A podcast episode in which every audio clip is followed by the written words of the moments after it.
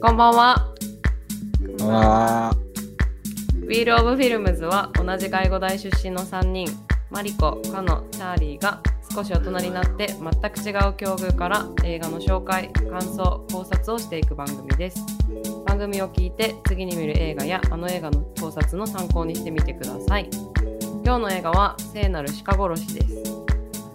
今回のエピソードは作品のネタバレを含んでいますまだ見ていない方は作品を鑑賞してから番組をご拝聴くださいということで今日は私が大好きな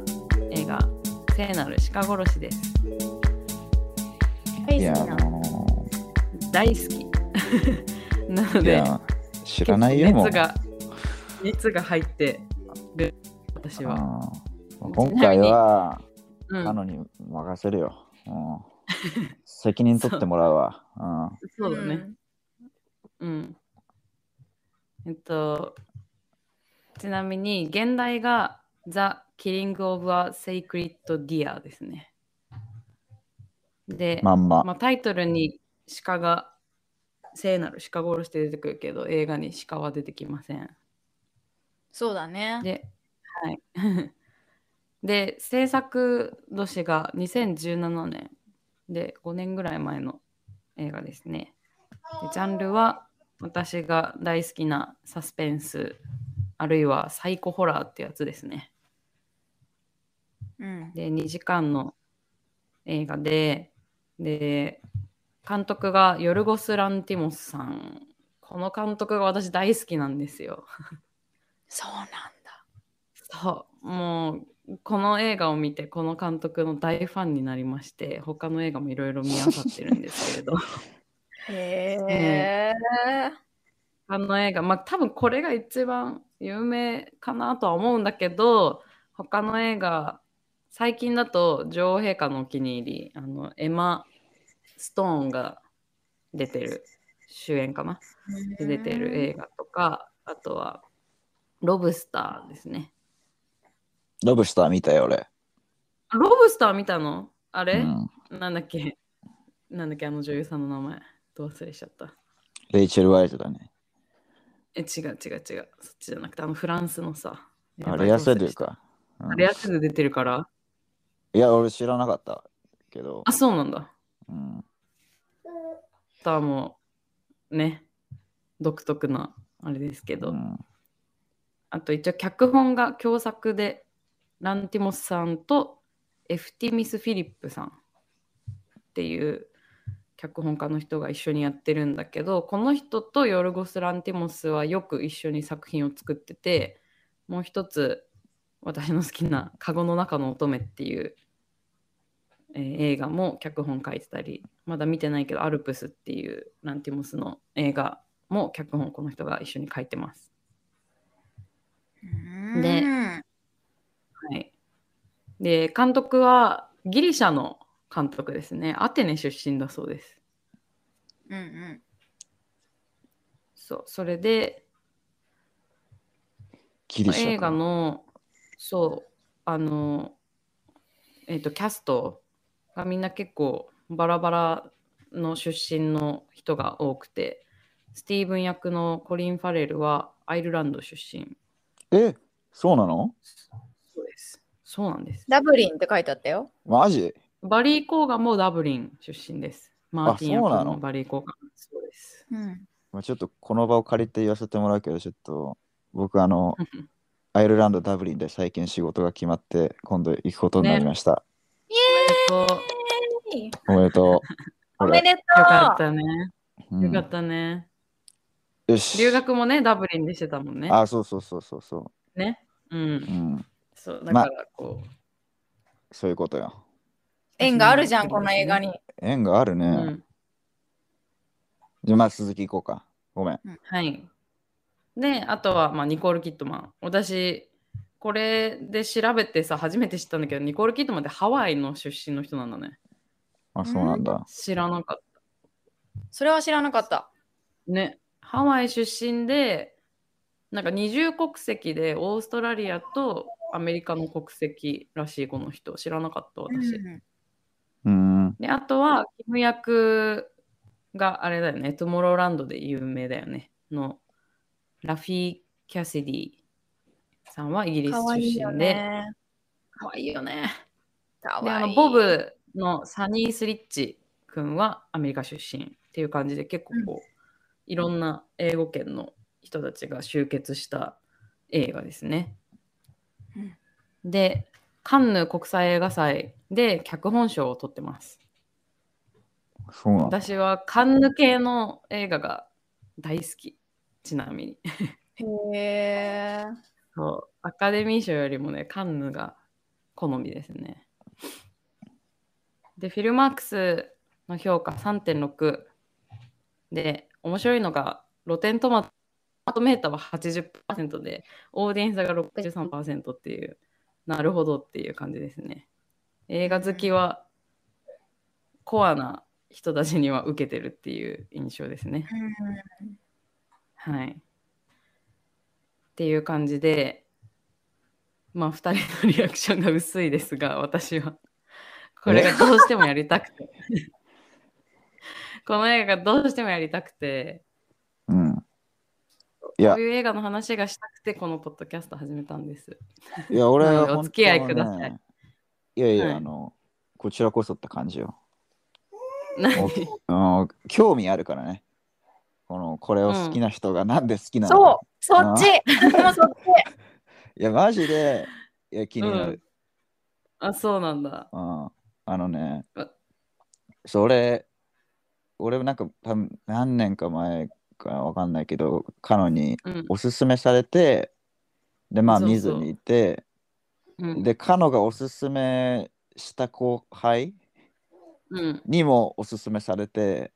うん。へでもそう。で、2人にまあおすすめされたから、もうちょっとさすがに見るかっつって、見た。初めて。うんうん、うん、 ありがとうございます。うん。あ、じゃあ今回が初めてあ、そう、今回今回初めはて見たんじゃないの初めてねそう今回初めてね、あーそういうことか今回うは、ん。その2回目の視聴、うん。うん、で初めて見てうんやってくれたな、お前らと思って そいや私はさ普段映画もともと映画の話をする人たちってその私がおすすめした後輩も含め結構映画の趣味が似てる人が多くてあの何逆に2人の反応が新鮮なの私にとっては。ういやこんなの好きな人がゴロゴロいるってこと、変な人の集まりじゃ。うんん怖 い多わ分世の中多分あじのゃあれだよマリコの妹も絶対これ好きだと思う。やだーとか言っなてん。か絶対疑心疑心暗鬼になるよねでこうやってあの普通に街を歩いててもすれ違う人が聖なる鹿殺し好きかもしれないってことでしょ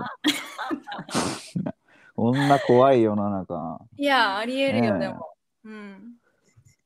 あいやそうもうたまらないけどね私この映画。ーいやもう今日まあまあであの、うん映画について語るっていうのももちろんあるんだけど、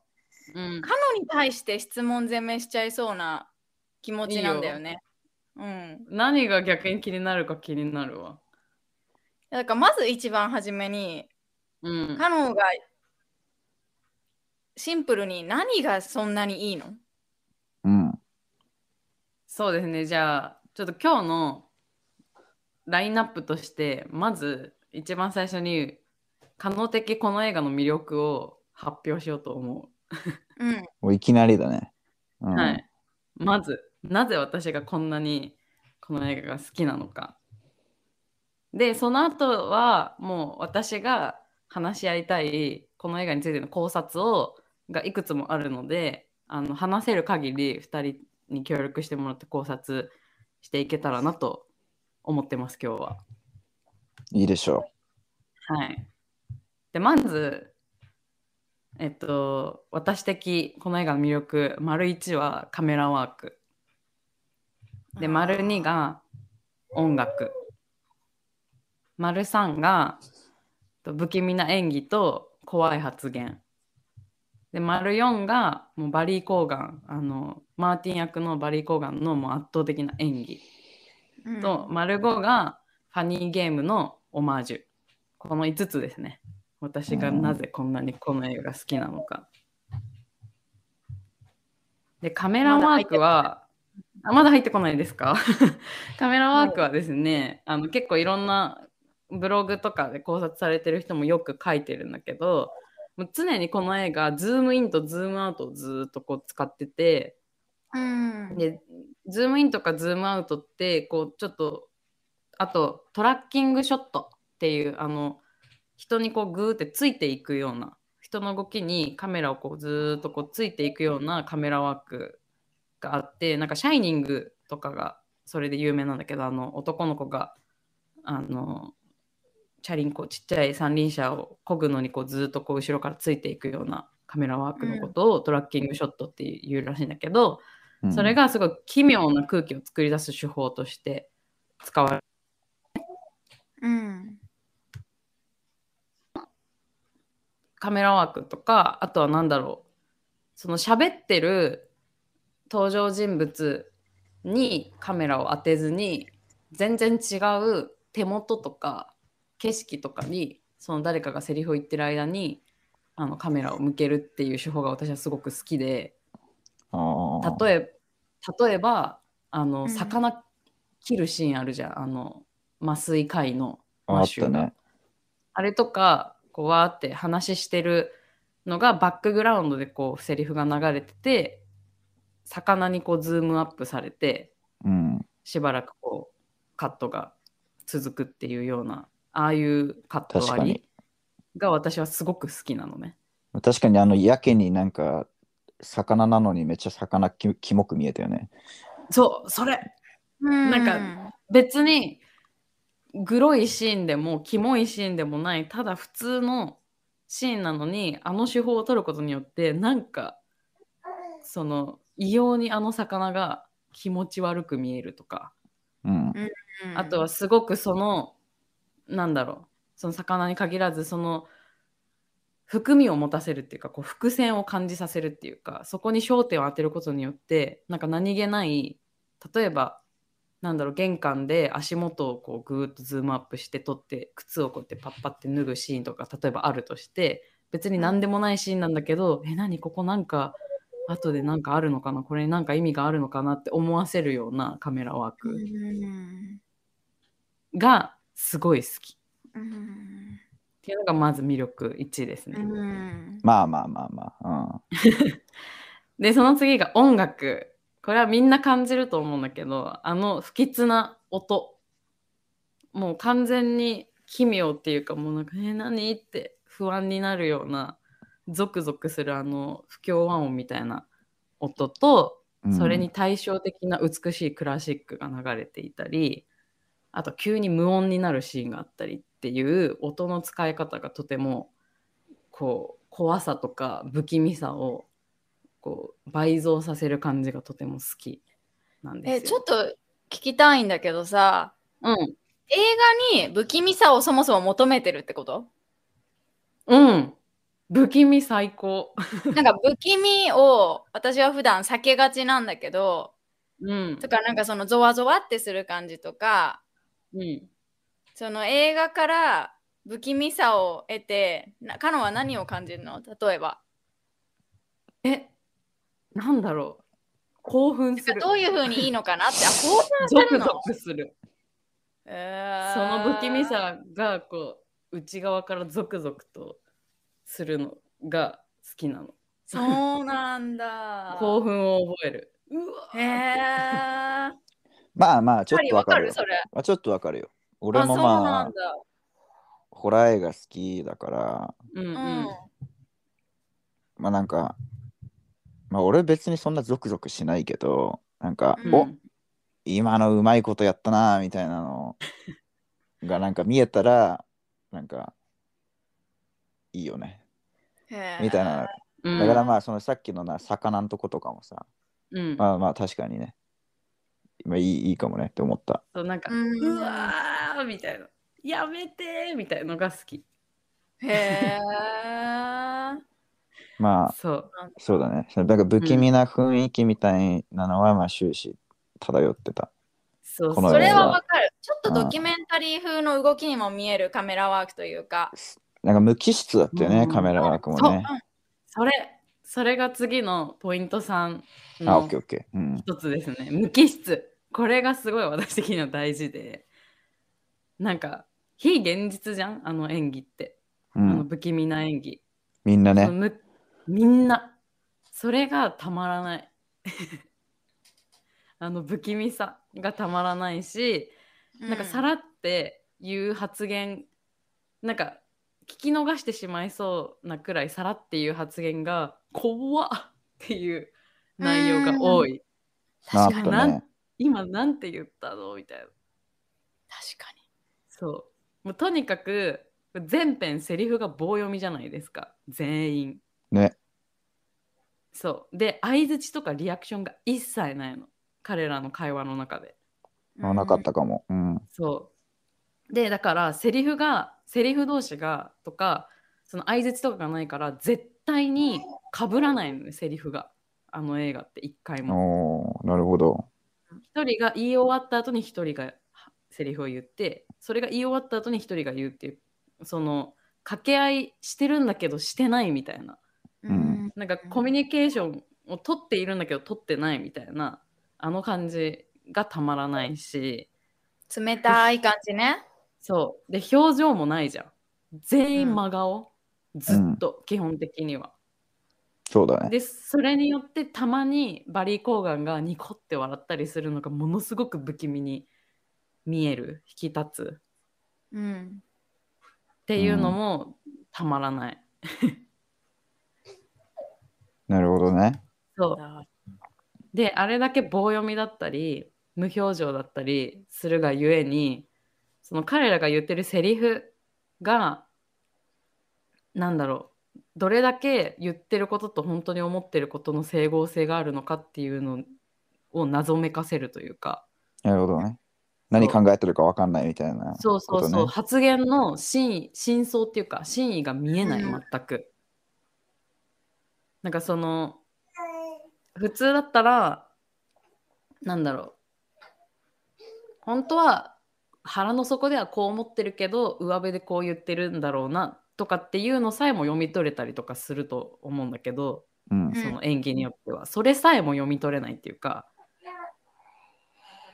もうその発言に本当の感情がこもってるのか上辺の発言なのかさえもジャッジできないところに考察のしがいもあるしその無機質な感じが伝わってきてとても好きなんだよね。なるほどね。ううんん。あとはなぜかこの映画の中で出てくる会話は全て会話をしているようで会話が全く成り立ってない。気になっったていうね、のが俺もそれ。でしょ見てて。なんかうん誰も質問に答えないの。なんかなんかまあ、いちいち噛み合わないよね。なんかそう。なんかイラつかせるっていうかさうん、イラつかせるし、その答えないことによってこっちこっちをなんかこう不安にさせるっていうかさ、うんなんか今パパ上で寝てるのっていうのに対してそれに「あ寝てるよ」って絶対言わない。で、うん寝てるのって聞いてなんか何どうしたのなんか用があるのって聞いてうんうんないじゃなくてあのじゃあもう寝るねバイバイみたいななんかこう会話してるようでしてない、っ。うんていうあの謎の不気味さあったね。そうっていうのがもうずっとなんだよね基本的にはずっとだし、みんなね。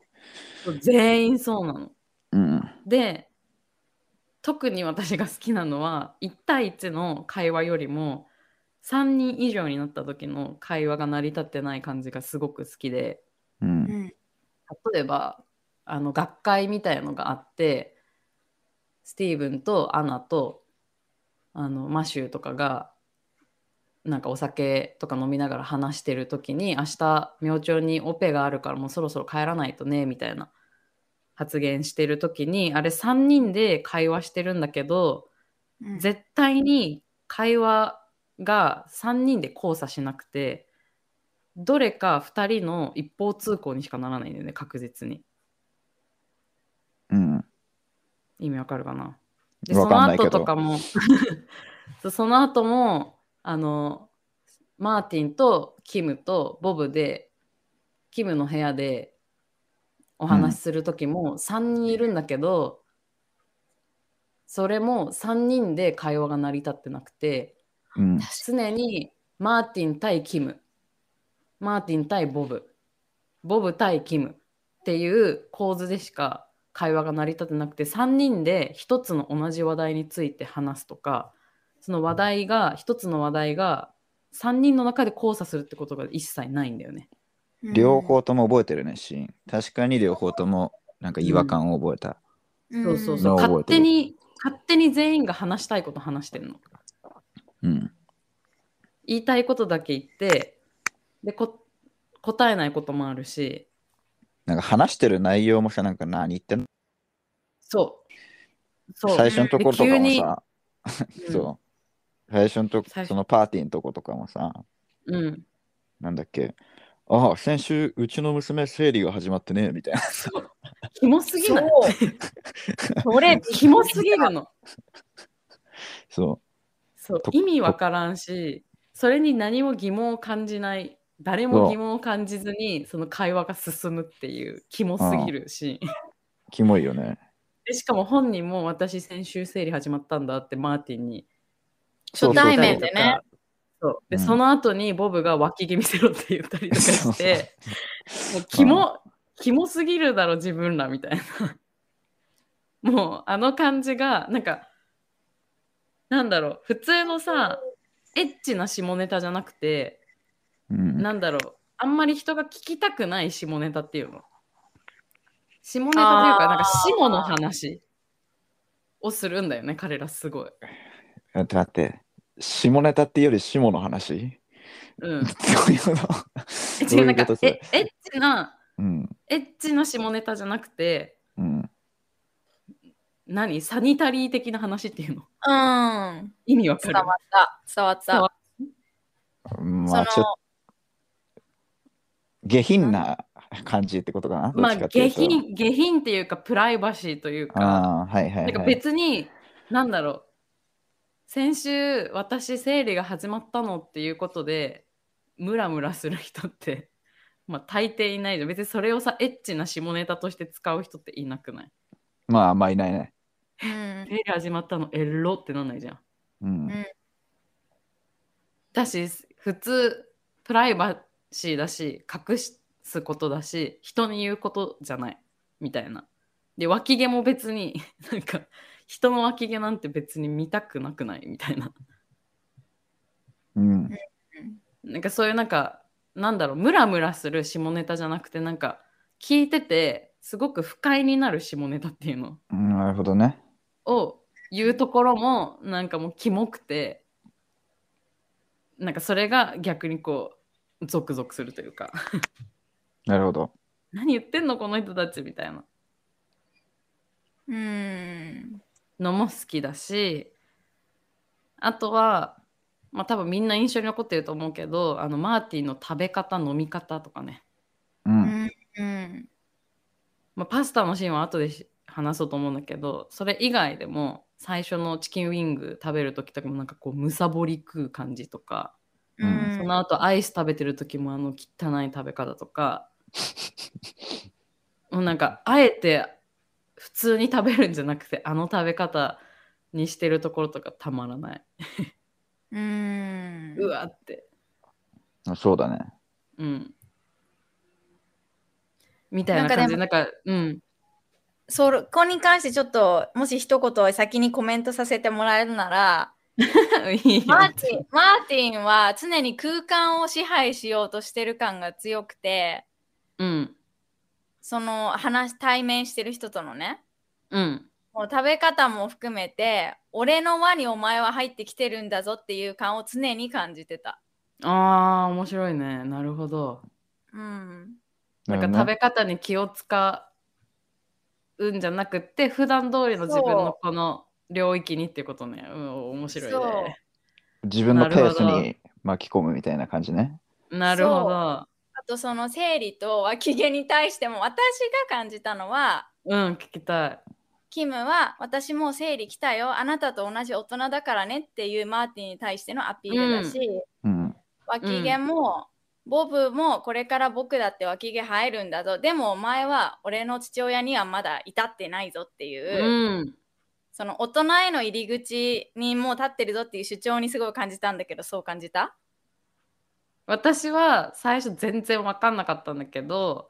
あのいろいろこう調べていくうち中でそういうふうに考察してる人が結構いてなるほどって思ったから一回見てそれに気づいたマリコすごいわ。なんかう、ん。でも確かにそれぞれ男性と女性としてのこうホルモン的に大人になっていく過程にその毛が濃くなるとか所長を迎えるって確かに1個目の階段というかう。うんんそうかもしれないわ。まあ、これさ、まあ、有名な話なんだけどさ、うん、あの、俺、まあ、来月誕生日で、まあ、28になるのよ。うねん、脇毛が今10本ぐらいしかないんだよね。両側合わせて。でも増えたね。うん。で待って何その二人の脇毛の話そう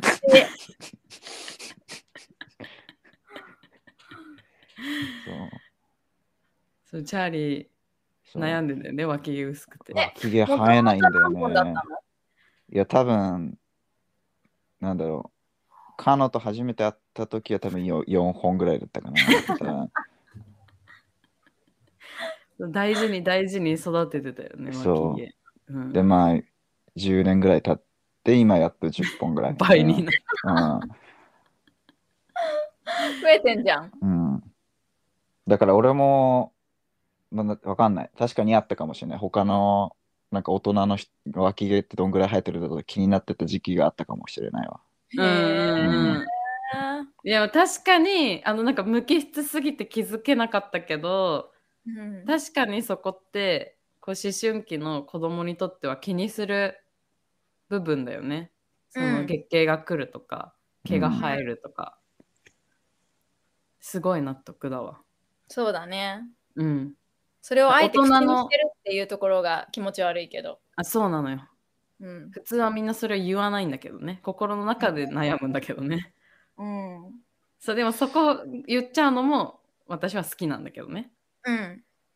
そうとか他にもあの全身麻酔プレイとかもキモいしああそうだねキモいね、うあれね。で基本もうあのスティーブンが私はもうずっとキモいの最初から最後まで あの人に関してはなんかこう好き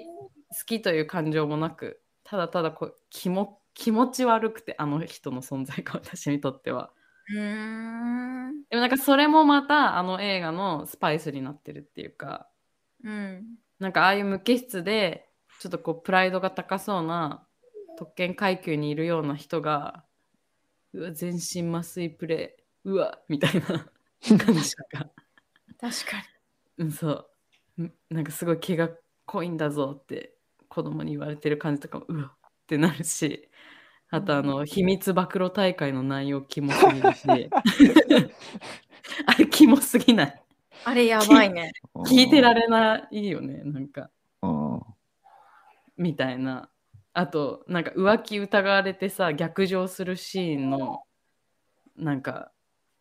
彼があーブチギレてるあれねうん内容キモすぎるし、どっかうらんその発想急に出てくるんだあれみたねいな、ワニ うんワニさんの歯はどこかなってうんあのそう探し回るところね。あなんだっけワニの後何と陰謀だっけなんだっけなんだっけ、鳩の血と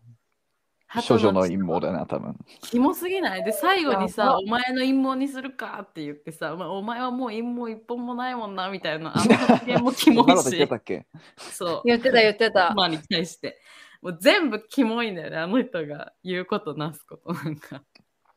まあでもそれがまたいいんだけどね。うんでも見た目かっこいいから余計気持ち悪いよねうん。うん、なんかあの、小綺麗にしてる感じそうが、また、うわ、こいつのこんないつも医者で虚勢張ってそうな感じで小綺麗なやつが、なんか一枚、なんか扉開いたらなんか、うわ、こんなプライベートなんかみたいな。それがたまらない。うう。んん。そう、それがまあ、まあ、もっと上げたらもうキリがないんだけど、こういう不気味な演技が私の魅力ポイントだし、あと発言がとにかく怖い。そうだね。そう、なんか、なんだろう、レモンケーキ明日あなたに焼いてあげるね、みたいな。言って、ああ、俺俺に俺だけにみたいな感じで、スティーブンが言ったら、うん、子供たちにはあげない、みたいな。あかわいそうだね、みたいな。のとかもなんか、うわ、怖って思うし。うん。そこが、うん。え、そこ怖かったのえ、そこ、後々つながってくるじゃん。えあの、子供は産めばいいから、残酷だけど、殺すなら子供よね。あ私じゃなくて子供よねってとこ。そうそうとか言うじゃんそ。れ、それとレモンケーキつながってんのだって子供その子供まあこれもまた考察のあれだけどさうん。子供に対しての親の愛情みたいなところがこう何ねじれてるってことそうそうそうなんかこの家族どうなってんのっていう感じじゃんああ、レモンケーキのとこは感じなかったな。俺もレモンケーキは、まあなんか、そうだね。あんまり、あんまり感じなかった。なんか確かにちょっあと本、まあ、違和感というか、うんあの、違和感があるなりに無機質ながらの彼らのイチャつき方なのかと思ってた。そうだな。俺もそんな感じだったかな。あ捉えそうなんだ捉え方的には。うん。まああとはなんだろうあの秘密暴露大会の後にさもう何も秘密ないって言われてさなんか逆ギレしてなんかお前の髪の毛剃って食わせてやるぞとかさ怖っ、うんみたいなそんなこと子供に言うみたいな怖っ、うんみたいななんかいちいちその怖っみたいな発言がみんな多くてうんそれもなんかまたいい、あれだよね。なんか、バリー・コーガン、うんマーマーティンだっけうんが正体表した時もね、なんかカフェでさ、うんなんか、分かった、言うよっつって、うんなんかもう、マシンガントークでさ、なあんそうかそうそうそ言うじゃん。う、ううんん。そう、なんか時まず間ないってお前が言うからなみたいなね。そう、足動かなくなって、うん食べられなくなって、なんかうん目目から血出たら、もうあと数時間で死にます。うんはい、行ったみたいな。はい、言ってよみたいな。うん一番聞きたいかったところだけ早口で言われるっていう皮肉ね。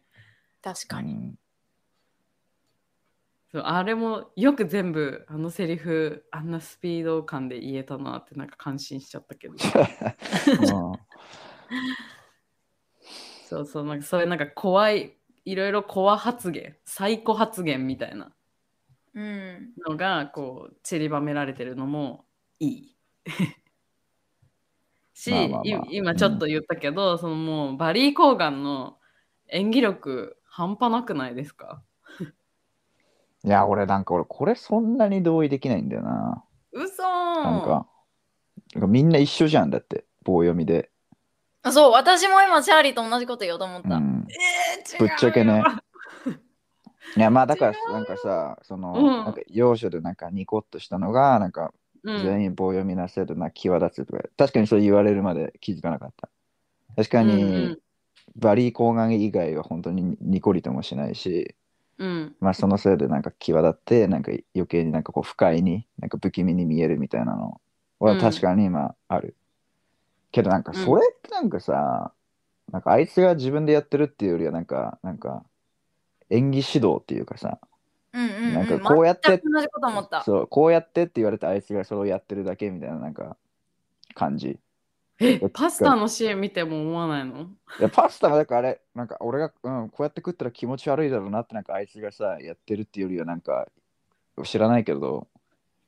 なんかそうやって食ってってなんか言われたんじゃないかなって感じがしたんだよね。なんかそのわかる言われと思った。えー、そうなのいや、わかんない、わかんないよ、本当は。だけいやど、私はもう彼の力量だと思ってるけど、もちろん演技指導もあると思うけどさいや、わかんない。俺も真相は全く知らないけど、でもこんだけさ、徹底してさ、この映画のなんか独特の雰囲気みたいなのを、だから作り上げてるわけでしょ。だから、あの、ニニコール・キッドマンとかコリン・ファレルとかも他の有名な一回映画いっぱい出ててさ、うん。なんか、まあ多分賞とかも取ってるんだけど、なんかあえうんてそいつらにも棒読みをさせてるわけじゃん。うん。だからなんかその何、てそのでカメラワークとかもさ、こう一貫してなんかこう無機質な、なんか長回しとか、なんだっけ、うんトラッキングとか、うん。なんかいろいろ使って、まあ音楽もそうだし、まあこういうなんか不気味な雰囲気をこう、何、映画のこの映画作りのいろんな要素をこう、か何、集めて作り出してるわけじゃん。うで、んそれってなんかどっちかっていうとなんかさ、わかんない。どういう役職がその映画制作にあるのかあわかんないけど、まあその監督とか、なんかうん演出側が、そうす演ごい出側とっか、てそう、そっち側のなんか、そっち側が褒められるべきなんじゃないかなと思ったんだよ。うん。すごもくち同意ろんそっちもうん。同じようにすごいと思ってるよ。さっきうん魅力で話した通り。 そう、だからなんか、わかんない。だからバリー・コーガンが、まあその何、自分でさ、そのアドリブでスパゲッティこうやって食ったらキモいだろうなってやってたんだとしたら、ま あ、まあ、うん、確かにすごいと思う。キモい。よくお前そんなキモいの思いついたなって思えー、もうあれ、もう私初めてう。見たと、時うわ、こいつ脳みそ食ってるって見えたの。あなるほどね。なるほど。それを表現できるあれが演技指導があったとかオリジナルじゃないとしてもだとしてもうわってこんだけパスタを食べるっていう行為だけでこんなに私にこうなんかうえってなるうわっていう恐怖感を与えられるってなんてすごいんだと思ったなるほどね。し彼の逆に彼のあの無表情なのを徹底して崩さない感じ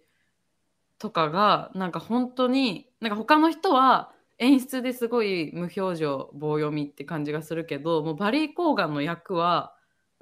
もうあれがもうああいう人なのかなって思わせるようなうんあそあの無機質感が醸し出ててもう彼がなあるの雰囲気をあの演技でなんかこう引っ張ってってるっていうかさ彼が中心となって周りがこう無機質に見えるぐらいなイメージだったの私の中ではね。う。なるほどね。だしマジでその彼、うん、まあ不気味専門家のカノにはもう、もう深くぶっ刺さったわけだ。そうん。じゃあまあってことは、う、うん、なんかあるんだろうね。そのだってさダンケルク見ました誰か。見て俺。ダンケルクのあの船でさ頭打ってうん。えっと死んじゃう子がバリー・コーガンなのよ。うん。覚えあてのるよ。時普通じゃん。まあまあ普通だね。そう。だからいっつもあの感じじゃないのを知ってるから。いや、まあそんなこと言ったらニコール・キットマンだって奥様は魔女だぜ。うんまあまあまあそうなんだけど。うん。そうだけど、まあ私は、わかんない。二人にはちょっと伝わらなかったみたいだけど、私はもううんバリコーガンの演技にもう賞なるほど賛をね送りたい。そう他のレビューとか見てもあのうん怪物の怪に演じるって書いて怪演って表現してる人とかも結構いいるや、まあ開演は開演だろうね。間違いなうんうく。そうあすごいいいいい表現だなと思って私はもう彼の演技にもう引き込まれた一人ですね完全に。なるほど。うんまあ、カノを含む、まあ、いくらかの人が、だからそうやって、バリー・コーガンの演技、まあ、評価してこう、まあ、引き込まれてみたいなのがあるわけでしょ。いやーあると思う。うん。ここもやっぱ演技についてその普段映画の話してこれを作品が好きだっていう人とはその話に一番最初になったみんな。なるほどね。うん、えちなみに1回目見た時からそういうふうに感動したの何度も何度も自分でこれはどういう意味なんだろうと思いながら見てて見れば見るほど引き込まれていったっていう感じなのうん、もうバリー・コガンの演技に関してもう一発目。そうなんだもう一発目のもう最初っからもう不気味だったけどもうあの一番最初にあのパスタのシーン見ても私はもう心奪われた そんな笑いやいや。まあまあ。う なんでそんな笑われてんの いや違う別にそういう意味じゃなくてなんか なんかすげえなんかこの絵的にさ、こうすげえうんパス、パスタをめっちゃ気持ち悪く食ってるやつ、褒めてるやつみたいな 風に なってたからなんか。そうだよ。そうまあそうそうなんだけど。 そうだよいやでもさ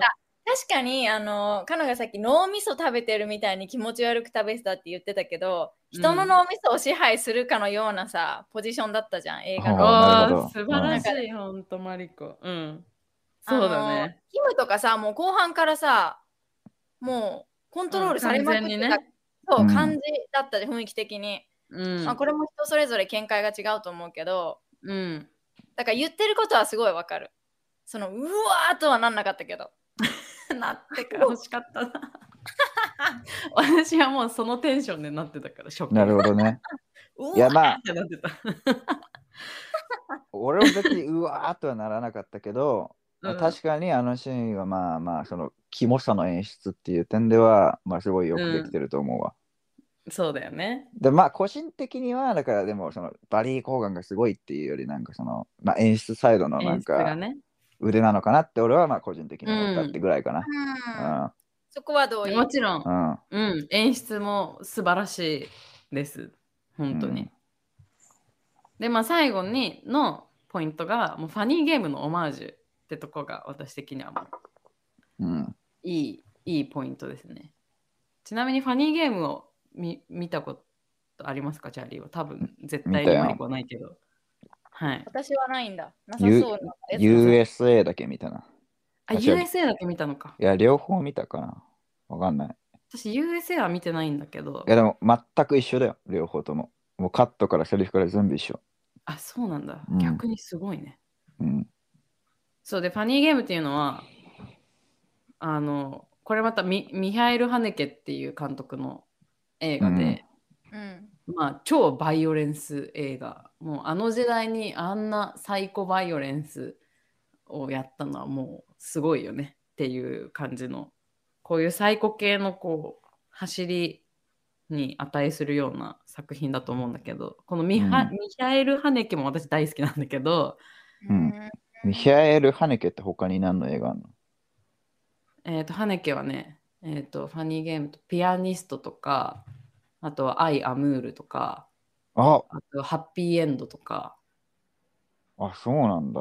そえ、ハッピーエンドってフランス,、ね、フランス人の女がなんかいるやつやな。う。私、違うハッピーエンドはね、見れてないんだ、まだ。アイ・アムールもなんかフランスのなんかあれだよね。そう、おじいちゃんと老おばあち人ゃんの、そうそうそう認知症みたいなやつよね。そうそうあれは、まあちょっとハネケにしては、こう、残酷じゃない。まあそう残酷じゃないって言ったらあれだけど、ちょっとこう、もうちょっと愛の物語っていう珍しい作品だけど、うん、そうハネケも頭おかしい監督 奇才と言われる監督ですへねえ、ファニーゲームもオリジナルはフランス語なんだっけあれドイツ語ドイツあ語か。のハネケがオーストリア人なんですよ、ああ、そうなんだ。んそうなんでまあたわかんないあれがドイツ語の中でもオーストリアなまりのドイツ語なのか普通のドイツ語なのかはちょっとわかんないけどうん。そうドイツ語の映画でその全然このさファニーゲームのオマージュに関して考察してる人が誰一人いなくてちょっとびっくりしたんだけどうん。私はこれ初めて見た時から「うえファニーゲームじゃん」って思ったのね。確かに言われて思った。うんそうまずもう一番もう顕著に出てるのはあのボブまあボブだけじゃないけどあの聖なる鹿殺しの中ではあの枕のカバーをうん。頭にかぶせてっていうシーンが、うんまあ一番こうファニーゲームをオマージュしてるので分かりやすいところかなと思うんだけどうん。その枕カバーで顔かぶせるのもしかりあのガムテープで体ぐるぐる巻きにするのもしかりうんあと猟銃を使うっていうところもファニーゲームと一緒だしあ、そうでだっ最終け。的にそうだし最終的にその、まあ、ボブが死ぬじゃんね撃たれて、うんでファニーゲームでも息子が猟銃で撃たれて死ぬんだけどあの枕カバーかかぶったままう。うんんでプラス私これポッドキャストでやるってなっていもう一回ファニーゲームちょっと見たのねほうほそうしたらファニーゲームの奥さん役の人の名前もアナだったの。ああ、そうなんだ。多分これは故意的だと思うんだよね、さすがに。そうだね。う、うんんでそれ以外の名前はすごいドイツ語の名前だからさすがに多分採用しなかったんだと思うんだけど。どうだアナろう。はいや、でもね、うん。マニシュのお母さんもアナだから、うん。オランダだけど。あ、そうなんだ。うん。だからだから結構どこにでもある名前なんじゃないアナは、うん。あ、まあそうじゃない。アナはよくいるよね、ドイうツ。んヨーロッパではね。。うんうん、 うん。だからそのファニーゲームから、まあ、完全に持ってきてるなって思って。いや、でもこれは多分そうだね。うん。うん。そうそう。この5つが、まあ、私的魅力なんだけど、なぜ好きかを理解していただけたでしょうか。まあまあまあ、まあ伝わっ たよ。熱意は。ねうん伝わっ頭た頭ではすごくわかるよ。ううん、でありがとう。ん。ファニーゲームも好きなんでしょハニーゲームも好きですね。どっちが好きああ、聖なる鹿殺しです。あほんと。いや、俺はなんかまだ、まだファニーゲームの方が好きだわ。あそうなん。うん。ちなみにでフもマァリニーゲームのさ、なんか、うん。なんか、最初の、なんかあのテーマソングみたいなのあるじゃん。なんか、あそうそう そうあのメタルね。そう。うん、あれ、あれ日本のバンドって知ってた。 そうマジそうだよ。あれ日本のバンドなんだ。すごいじゃん。そ嘘衝撃。そうなんだ。う。確かねあ、のちょっと調べてみて。調べるうん。 いやー、まあちょっとマリコは多分ファニーゲーム見れないかも。あ、そわかんない。ちなみにさ、これ、まあ、最初にさ、一番最初にあの心臓がドゥクドゥクなってるシーンがあったりとかしてさ、まあ、結構黒いかなって思って、マリコ見るの大丈夫かなって思ったんだけど、どうでしたう。えっと、うん。グロかったよ。うん。だけど、グロさよりも音楽の方が、うわー、うんやめてくれよって感じだった。ああ、本望ですね。なんでかのこれ好きなのって感じ で夜中見て、いやこれこれやむわと思って寝て、うん。うん。次の日の昼間見て、あ、昼間見た方がいいわっていう 映画。なるほどね。そうだね。ちそょっうとマリコま結構音敏感だもんね。そう、音ダメね。う俺ん、前から気になってたんだけどさ、そのマリコの何、グロとかホラー体操ってどんなもんなのえーっと、ホラーはうん、一人では見ないかな、まずそもそも。なるほどね。その違うホラーに対しての、なんだろう。基本怖がりだから、私生活に影響するレベルがカノとかチャーリーより高いから、うん。人と一緒になら見るけど、日本のホラーなんか一生見れないよ。だってもなるほどね。うトイレ行けなくなっちゃうから。うん。海外のホラーはいける。ああ、なるほど。なるほど。お化けヒュードロドロ系がきついってことそう、だから着割りとか無理だし、うん。グロさはものによるけど、ちょっとこ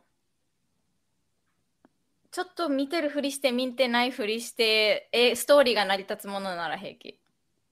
なるほああー、ど。なるほどね。うんそこをちゃんと見てないと分かんないってなるとちょっと厳しいってことね。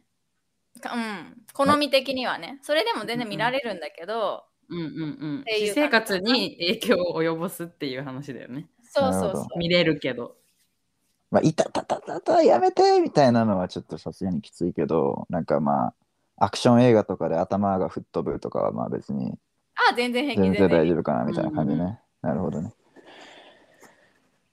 なるほど。でも今回は音があれだったんだね。音だね。だってそんなにさ、あの実際映像がグロいところは初めと、あとまあマーティンが最後ぐ自らい分の腕引きちぎる、うん噛みちぎるぐらいじゃん。うんうん。うんまあそんぐらいだったから、うん、平気かな。えちょっと待って、ああのさ、音ってさ、何、うんこ効果音か、何どどういうは、どういう音のこと言ってんのそのブチブチブチみたいな音かさ、なんか、あのじゃあバイ効果音でバさイ、オリンとかのなんか、キュキュキュみたいな、あ、そうそうそうそうそう。そっちあのふ超不協和音たっぷりのそう、あの不協和マーテ音ィがンが苦手。あじそゃあうマーティン DJ のがとこ現ろれだねるたびにさ、うん、いいみたいな BGM でなるじゃん。なるね。あそっちの話ね。そう、うんマイナーサウンドが多い音楽うん。うん。に影響されがちっていう言い方をしたらわかるかな。なるほどね。ううんんフラット、フラット苦手。なるほど私にね。はその辺、あんま意味理解できないけど、音楽あれだから。あ、まあ、多分、チャーリーには伝わってるかな。まあ、俺はわかるよ。うんうん。うん。まあ、なんか、お音の色みたいなのがあんだよな。なんか雰囲気みたいなのがね。うん。そのメジャーとマイナーとかさ。うん。うん、ドレミファソラシドとあの、ピアノの鍵盤の黒いとことか。うん。まあ、いいろいろあんだよ。うん。言ってることは分かってる。うん。大体。うん。うんまあでも、それが目的だからね。あの、映画のあの音は。そうう、んだから映画としてのミッションは非常そにう果たしていると思います。確かにそそうなの。れはよくできてるね。そう。普通にもう、不快だもんね。あのそう、どう考えても不快な音だもんね。あちなみに誤解しないでほしいんだけどうん。私普段深いこういう不快な映画とかちょっとホラーを見た後って本当に楽しめなかったって思うことが多かったんだけど、うんうんこの映画に関してはしっかりその物語自体も気になっちゃったしお終わった後、あ思ったより良かったって最後思ったのもあったなるほどね嬉。しい。もうそれだけで超嬉しかいらわ。あの嫌いだったっていう誤解はしないでほしい。あ、わかった。受け止めた。まあ、さ俺も、まあ、嫌いではない。うん。う別にん。嫌いではないかな。ううんん。なんかクソ映画とまでは思わない。なるほどうね。んクソ映画とは全然思わないね。え、下手したらクソ映画になりうる映画だったってこいや、なんて言うんだろうな。いや、でも、でもいや、まあ、クソ映画、まあ、冷静さい普通に見終わった後、普通にムカついたんだけど、初めて見たと きね。でまあ、冷やら静れにたってそ思うったそのう冷静そう冷静になって考えてみ たら、まあ、確かに俺今そうカナの話とか聞いててもそれこそなんだけど、まあ、よよくできてるなって、その不気味の演出的な面で言えば、と。なるほどね。よくできてるなってまあ思 ううんんう、う。ん、これ別にまあ好きでもないけどうん。悪い映画だとは思わん全然なるほど。うん、まあまあ、でも、好みの違う2人に、それの、それくらいの評価してもらえたらもう十分 です。なるほ どね、もっとボコボコにされるかなと思ったから今日。そうまあだから唯一さっきも言ったけど唯一同意できないとしたらその演技の点かな俺はちょっとなるほどねえそう演技だけは別にうんなんか、なんかなんだろうそんなすごいと思わなかったな正う直、ん。まあそこはね、人それぞれ受け取るあれがあると思うので、うんうん全あ然待全って然タ。イリーって普段こういう気持ち悪い不快な映画は見るの生見るよ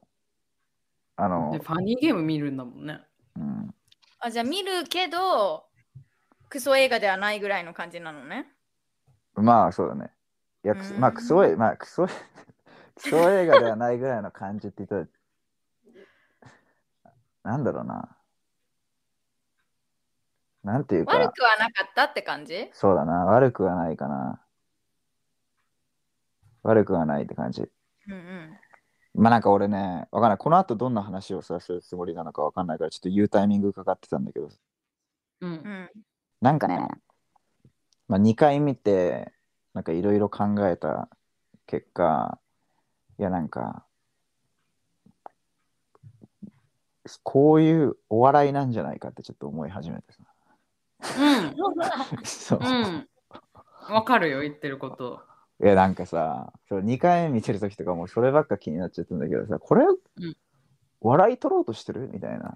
なんかさそう、だから私、 そうちょいちょい笑えるの、この映画。見ていてや俺俺もだか笑っらちゃうの。なんかどっちかっていうと、うん。俺そっちな気がするんだよなへなんえか。え、でもシそューうルな思ってくれたら、こっち側じゃないのとか言 って。いやなんかシュールなお笑いみたいなうん。うん。わかるよ。感じがしたな俺的うには、ん。確かにそれはもし2回3回って見てたら余計わかることな気がするうん。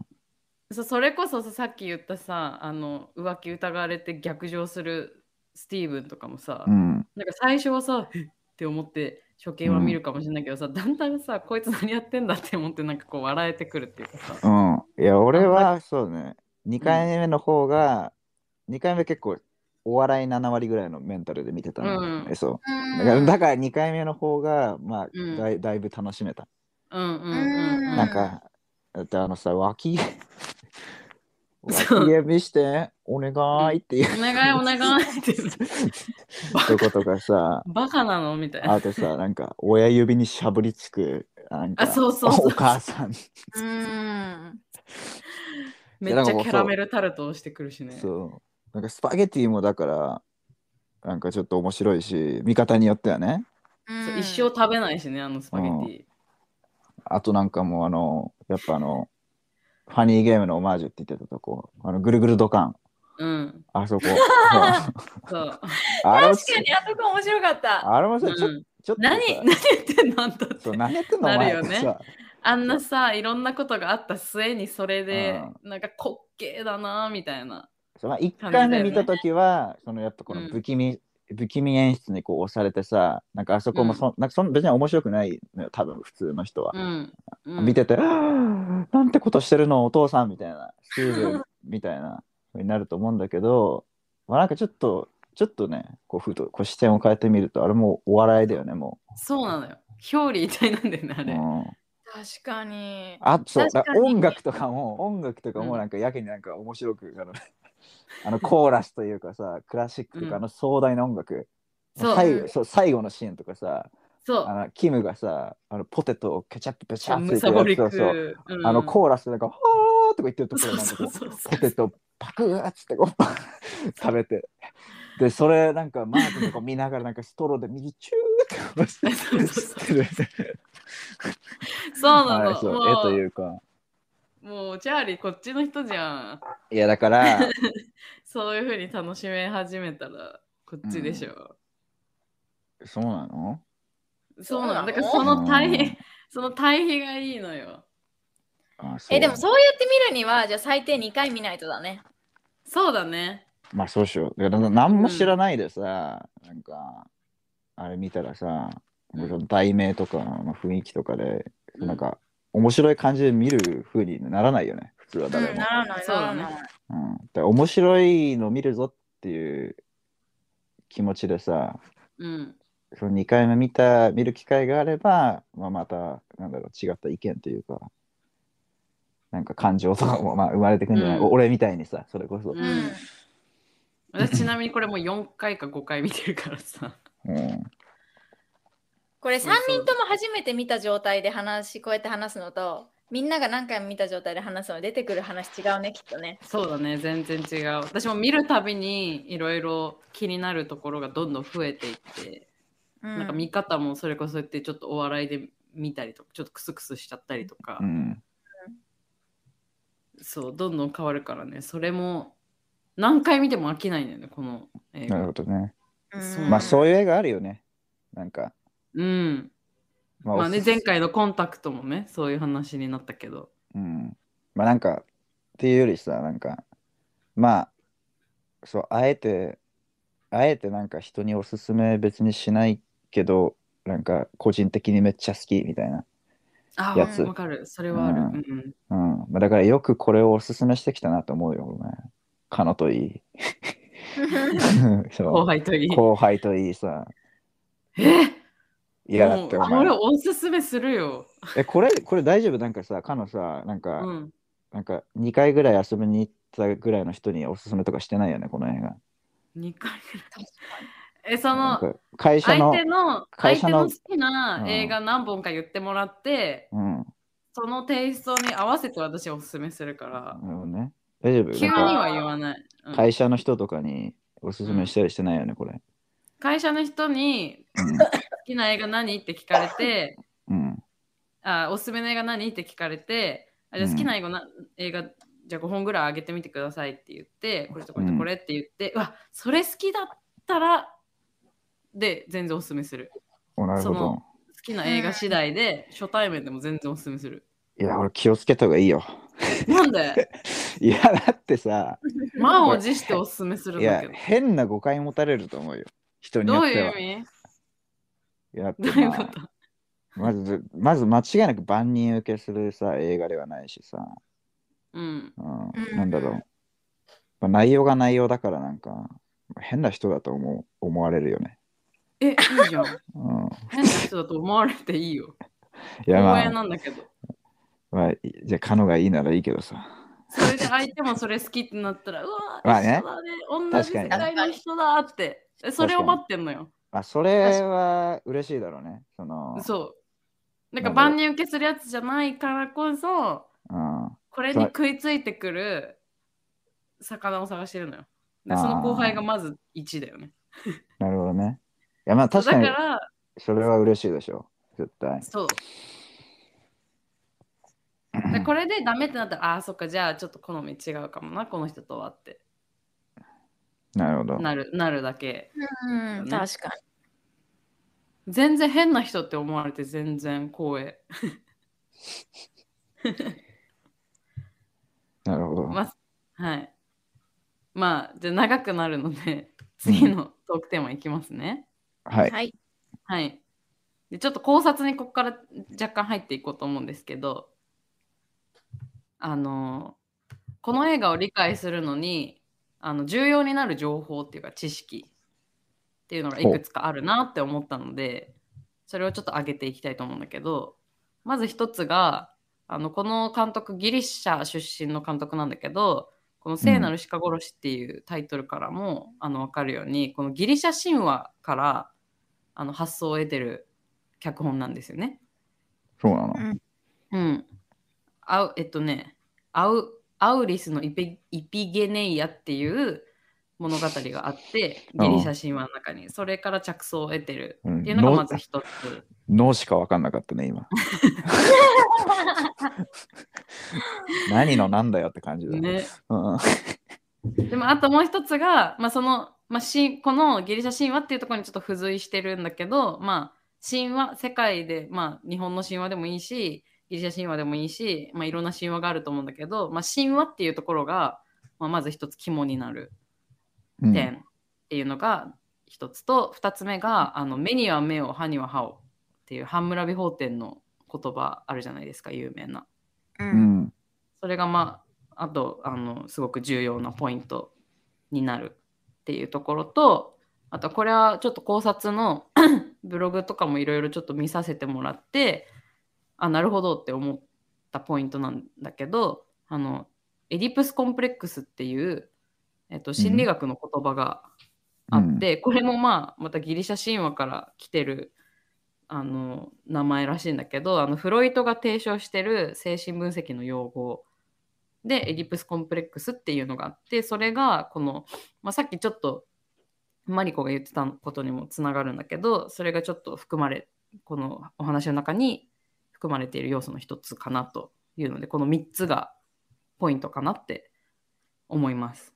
なるほど。はい。で、このさっきの 「の」しか分かんなかった「アウリスのイきゲネイア」うん。っていう物語を、まあ、ちょっとざっとうん。話すと、それ気になるわ。うん。はい、ギリシャ神話の、まあ、一節なんだけど、えっと、トロイ戦争の英雄アガメムノンかっこギリシャの軍曹大将が狩りが得意だったんだって。でその狩りをした時に女神アルテミスっていう女神の、うん。可愛がっていたあの動物である鹿を殺しちゃうの。ま、うん。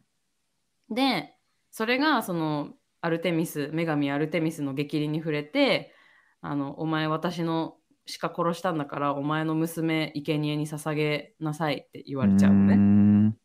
ね。でそのアルテミスの怒りを和らげるためにその英英雄であるアガメムノンはその長女のイピゲネイアっていう娘をあの生贄に捧げることにするんだけど捧げなきゃいけないっていうその状況に追いやられるんだけどその苦渋の決断にこう迫られた状態で妻に伝令を送ってあのちょっと戦に出る前にちょっとギリシャ兵の〇〇っていう男とうちの長女のイピゲネイア結婚させるからちょっと娘こっちに呼んでって嘘ついてあの娘を呼び寄せるのね。うん、で、それで、その娘は、うわギリシャのへなんか兵士の人と結婚できるわって思って、喜んで母親と一緒に、その父親のもとに来るんだけど、実は結婚じゃなくって、結婚は全部嘘で、自分が生贄に捧げられるっていう事実を知って、すごい悲しみに暮れるの、その娘は。うん、でその母親とその勝手に結婚相手にされ仕立て上げられたそのギリシャの兵士がなんとか彼女をあの生贄から救えないかってなんかいろいろこう試行錯誤しするんだけど結局、うんあの首切りの刑にされちゃうんだけどうんでもその諸説あるらしいけどその首切りの刑にされた時にあのギリギリでイピゲネイアの代わりになんかち鹿連れてきて鹿の首がその長女は助かったっていう説もあるらしいのね。なるほどね。そううん、あっていうあ、なるほど。お話がまあ一応あってあそれが元に題名になってるのね、この映画の。そうだから鹿なんだけど鹿ってなんだよでって思ってたら、そういうことか。こっから鹿は来ていて。うん、で一応まあこのなんていうの設定というかもうこれになぞらえてあってでさらにキムが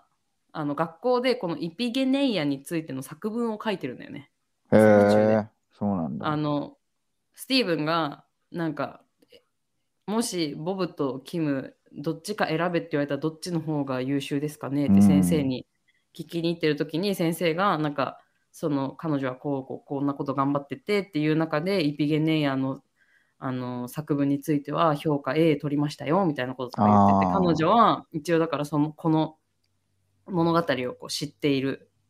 インスパイアされてるっていう設定で一応なるほどなってね。るのね。そうそうんそこで言ってたんだ。そうそう言ってたのよ。だから、まあ、キムはこの物語にこう影響を受けてるんじゃないかなみたいな見解もある。ううんん、そうで一応、まあ、これも最後のシーンの考察の一つになるんだけどこのアウリウスのイピゲネイアっていうこのギリシャ神話はあのオス オレステイア悲劇三部作っていう三部作の悲劇作の中の三部作の一つの物語で、この続きの物語がいくつか、あと二つあるんだよね。へえ、うん。うんそうでその続きの物語はその最終的に その奥さんが夫をその恨んで夫のことを殺してほうほうでその夫を自分の父親を殺した母親を恨んでうん、あの息子が、うん。えっと、母親のことを殺してなるほどね。っていう、はいはいはいはい。あの後日談が一応あるらしくって。うん、だから最後キムとパパとママ残るじゃん。うん、だけどそのボブを殺したスティーブンを恨んだアナはスティーブンを殺しうん。で父親のことを殺した母親を恨んだキムはアナのことを殺して、最終的にアナとマーティンがくっつくんじゃないかっていう考察があったりとかするんだよね。なるほど。このギリシャ神話、えギリシアャナ、神うんアナじゃないよね。キムとマーティンがキムとマーティンだね。あーんそう、キムとうんマーティンが最終的にくっつくんじゃないかっていうなるほどね。そうそうそうそう。っていうので、まあ、このギリシャ神話が結構キーにえちちななるみとにいうか。ちなみにそのはいギリ,、ギリファギリシャ神話のさその悲劇三部作で最後にその生き残った、あれギリシャ神話の方では息子が生き残るんだっけそう、息子があ親を、その母親を父の敵討ちとして殺して、あああそっかでそうアルテミスかあのアルテミスと息子はなんかくっついたりするのうーんと、いや、それは私が調べた中では書いてないけど、そうんの親殺しを行ったっていう罪で、あの、何、罪を問われるんだけど、その息子は。うんうん。結局、それが無罪になって、なんか、悲しみとか憎しみは復讐の連鎖、あ、その、まあなんか、これ戻るね。うん。その息子が罪に問われるんだけど最終的に、まあ、なんか別の人のなんか助け舟によってなんか無罪になるらしくって、まあ、それがその悲しみとか、えっと、憎しみとかの復讐の連鎖の断ち切りっていうなんかうん象徴になっていて、でそれのそれで断ち切ったおかげでその後ギリシャに調和と安定がもたらされましたよっていうお話らしい。なるほどね。うんいやいや普通になんかその、アルテミスと息子はくっついたのかなって気になっただけだった。 あの、ああね、まあそこ多がくっ分つそいてれはなたいんんだっじゃないかな。たらさ、まあ、確かにその、何、マーティンとキムがくっつくみたいなのもなんか、なんというかもうぴったりこう通じつまがさ、うこんう合うじゃん。私はくっつかないと思う派だけどね。うん。ちなみに。で俺もなんか面白い考察だとは思うけどうん。そうだねくっつかないと思う派かな俺もうん。うんマーティンはキムのに恋してないと思うっていうのが私のし。てないと思見う解。駒だったと思う、ただの。ね。そうだよね。うんいやあとねさらに、なんかそのボブを死んだことに怒ってえっ、とアナがスティーブを殺すとも思わないし、まあ、そうだね。そうなんだよね。その後の、何キムがアナ殺すみたいなのも起こんないと思うん。私もそう思うこの映画の感じではね、うんう。うん。まあでもそうだったら面白いね、みたいな、まあうん考察があるっていう、まあ程度かな。いやおもろい考察だわうん。まあ、あとは2つ目がその目には目を歯には歯をっていうハムラビ法廷のあの有名な言葉があって、まあ、これをまあ何実行していくマーティンだよね基本的にはそう,、そうとにかくお互い対等な身分であるっていうことが条件だからこのハムラビ法典の中でもううんんその断断罪っていうかそういう負の連鎖を 復讐の連鎖を断ち切るためにその同等の罪をこう課すというかっていうのを、まあ、全体的にずっとマーティンは徹底してやっているよねこの中では。うんその俺のお父さん殺したからお前の家族も一人殺せっていうのが、まあ、まず大きな一つのうんトピックであるのに加えて、 まあ、とにかくずっとマーティンはそのスティーブンに対してそのなんだろう貸しを作らないようにするというかずっと対等にとにかくしようとするんだよね。あのダイナーで一番最初になんかちょっとじゃあ食べ物買ってくる買ってくるわみたいな言った時もお金払おうかってスティーブンに言われるけどいやお金なら持ってるからいいって拒否するしうんううんん腕時計もらった時も高価な金のベルトで渡されたけどそれよりもまあ価値の低い革のベルトにあえて付け替えたりとかうんあと家に招待されたら自分も招待し返したりとか確かに。うん。あとはまあ一番印象的なのは地下室であのこういうことだよって知らしめるためにスティーブに噛みついてその分自分にもちゃんと噛みついて対等にすると。うんまあとにかく常にイーブン何も貸しを絶対に作らないっていう徹底したマーティンのうん。その行動が、まあ、とても印象的なというか重要なポイントだよねこのそれが映画の中でうん、それが何そのハンムラビ法典とこうリンクするわけえ俺ハンムラビ法典あんま全然分かってないんだけどさ、あてかなんか目には目を歯には歯をっていうそういやそれぐらい分かんないけど何その歌詞を作らないみたいなのもなんかその含まれてんの、ハンムラビ法典に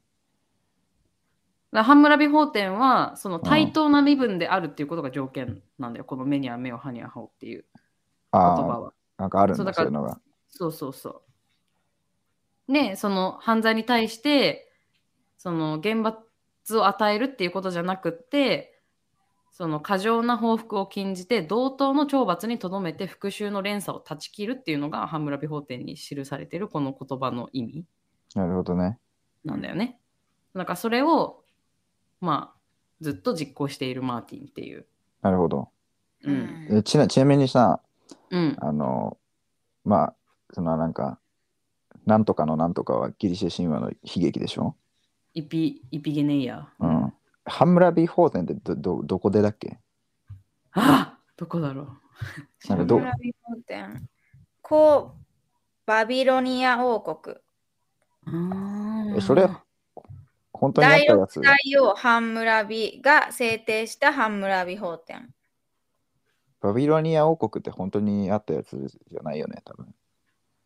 え、本当にあったでしょ本当にあったのうん。え俺全然わかんないんだけど。国的にあのはどこなの出エジプトとかのさ。あ、エジプトなんだ。あ、確かえにーと、ぽいね。んぽいぽいね。ねユっていリうスの川とユーフテラユーフユラーテフラテスス川川のほとりにできた文明だよね。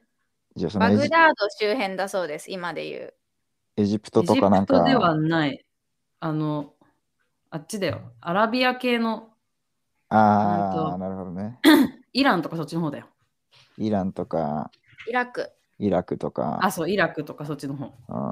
あの辺のでの、まあ、神話みたいな神話っていうか、伝神話承っていといううかか、法典だから、うんうん、あなんていうの教えみたいな教えね。こなるとほだよど。ね。うんじゃあちょっとそっちも一枚噛んでるんじゃないかと、この映画のあれに。そうそうそうそうなるほどね。で、あともう一個が、そのさっき言ったエディプスコンプレックスっていう、うん。そのこれは普通に心理学の言葉なんだけどこれが何かっていうと,、えっとエディプスコンプレックスとは断根期といっておよそ4歳から6歳ぐらいの男児が異性の親である母に対して愛着を抱き同性である父親に対して対抗心を抱いたりする無意識の葛藤のことを言うのね。はいはい。それがこの映画の中で、まあ、表現されていてそれを匂わせるこうセリフとか演技とかがまあちらほらあって、まあ、それがいかにこの作品を読み解くのに重要になるのかっていうところなんだけどうんその、まあ、このエディプスコンプレックスをもとに私が考えられる限りの一つの考察っていうのかな読み取ったものがその父親っていうものそのスティーブンが、まあ、絶対的かつ脅威でもあると思うのねボブにとってそのエディプスコンプレックスを元に考えると、絶対的かつ脅威なんだけどそれとともにその父親のポジションに自分も行きたいっていう意思があるからその葛藤があるんだと思うんだけどうんでっていう思いがあるボブの傍ら、えっと、マーティンはそのさっきちょっとマリコも言ってたけどその、まあ、基本的にさこの家族とかその空間をさ支配したいっていうポジションじゃんねうんそのみんなを支配下に入れたいっていうところが大きなポイントだと思うんだけどで支配権を握って牛耳りたいマーティンにとってはそのあの家族の中のピラミッドの頂点に立つ父親に成り代わろうとしてるボブがまあ邪魔うーんなのかなっていう。で確かにプラス支配下にその自分の支配下に入らないボブが気に入らないっていう構図がうんうんうんあるのかなと。確かでボブからするとその自分が父親のポジションに行けば自分が一番のその支配力を持つ立場になれるからそれになりたいのにそのさらに上に行こうとするマーティンが気に入らないっていうに立場、でだからあの地下室でアナが、えっと、ボブとキムのことをその地下室に連れて行ってあのマーティの怪我を手当てするシーンがあると思うんだけどうん。うん。あの時にマーティンがなんか父親がいない時はお前が主なのか母みたいなこと言うんだよね言ってたね。うん。言ってた。なんかそれがこれにつながるのかなとってないるうほど私ねの見解まあこれがどれだけこの作品の中で重要なのかはちょっと私にもわからない。それを2人はどう思うかなと思って。まあなんかボブと,、えーとマーティンが、まあ、ちょっとなんうんかそんなに仲良くはしてなさそうだったみたいなのはあったね。なんなんか全体的にそうだよね。うん。後半に連れて特にって感じかな。そうそう。あの地下室でもさ、ボブ全然喋んないけども、ものすごい好戦的な目でマーティンのことずっと見てたりとかうん、するでじゃもん、ね。なんかね、俺的には、うん。ってよりはなんかさそのお姉ちゃんのキムとなんかマーティンがなんかちょっといい感じでさうん。なんかそのなんかキムもなんかちょっとそそれをそっからなんか自分だけ助かろうとしてるみたいななんかう感ん。あったじゃん。うん。でなんかなんかお前が死んだら MP スレイヤーくれるみたいなの言ってたりとかしてたじゃうんんボブに。うん。からしてたからなんかちょっとそういうのが気に食わなくて、まあ、姉ちゃんも気に食わねえってなあんあ、そかれの2人が気に食わないと。そう。で、うんマーティンも気に食わねえ、みたいな感じの、っていうシーンなんじゃないかなと思ったね。そのエリプスコンプレックスがどうのっていうよりは。うん、なるほどね。うん。面白い。確かに。私は今、カノの聞いててすっごい納得したんだけど、うん。見たそのリアルタイムで思ってたのは、うん。あのー私の個人的な感情をうん自分の兄弟が外の人と話す時と家族の中で話す時の態度の違いっていうのをすごい小さい時に感じてたのねうん。だからうわー今なんか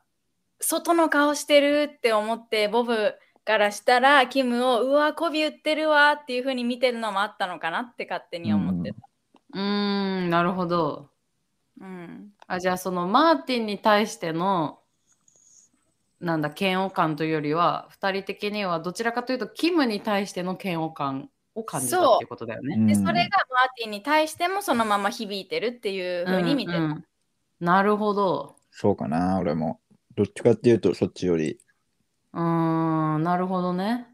そうなんか普段は子供なくせに何大人ぶってんだよみたいな目線もあってかなって思った確かにそれはあるな。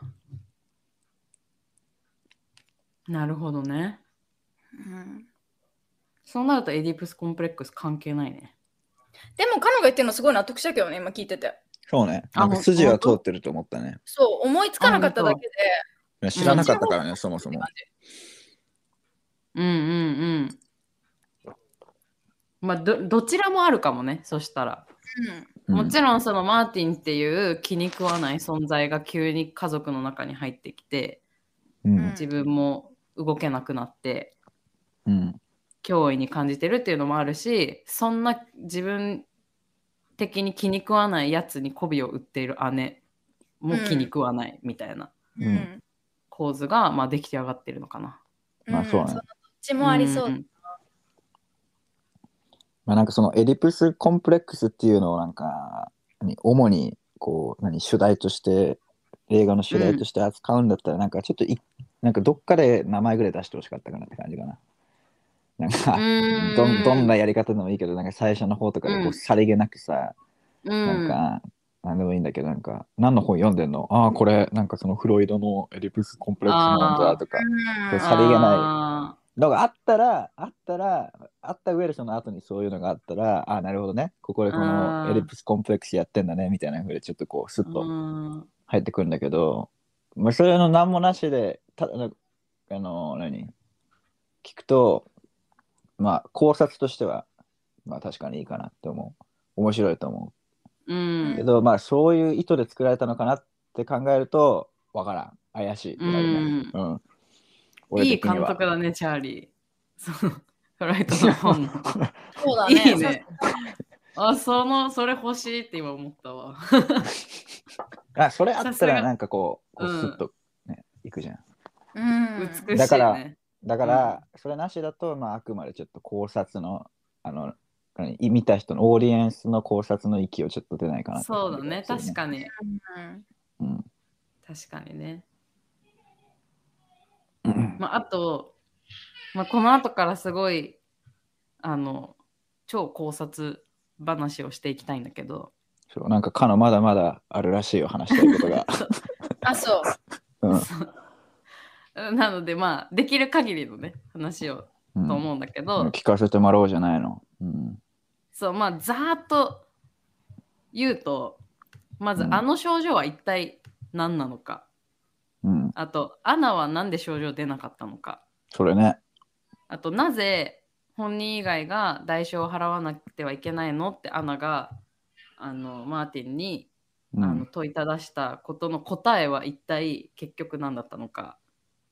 と、うんキムの存在っていうのがどういうそん意味があったのかはい。とあとマーティンの目的は初めからあの犠牲者を1人選んで対価を払ってもらうっていうことだったのか否か。うん。とあとはボブの死、まあ、あれは運だったのか定めだったのかっていうことを話したかったんだけど、まあ話せる限り話していけたらなとめっちゃあるね。うん。そうなんかかん特にこれについて考えがあるとかこう思ったみたいなありますかいらない。まあ、普通に、 あの、気になってはいた。あの、症状とかもさ、なんかちょっと特殊じゃん。あの、うんあ足が動かなくなって、ご飯食べられなくなって、目から血出て死ぬみたいな、うんなんか4ステップ。うんあこれもなんか元ネタ、そういえばあんのかなみたいな、そのギリシャ神話とかにあんのかなとか思ったりとかね。うん、あとは、あの、そのアナ、アナにさ、うんお母さん何も症状出なかったの。普通にあれもなんか気に食わなかったよね。なんか、うんなんなんでなんかスッキリしないなーってなんか思うじうゃん。んうん。だからまあ、その辺も、なんか面白い意見あんなだけど、実は聞きたいなと思うね。なるほどうん。私ちなみにその2つはうんこうじゃないかなみたいのがあって、お教えてくれよ。そう2人がどう思うか聞きたいんだけどでもすごい中途半端な考察だけどうん。うん。あの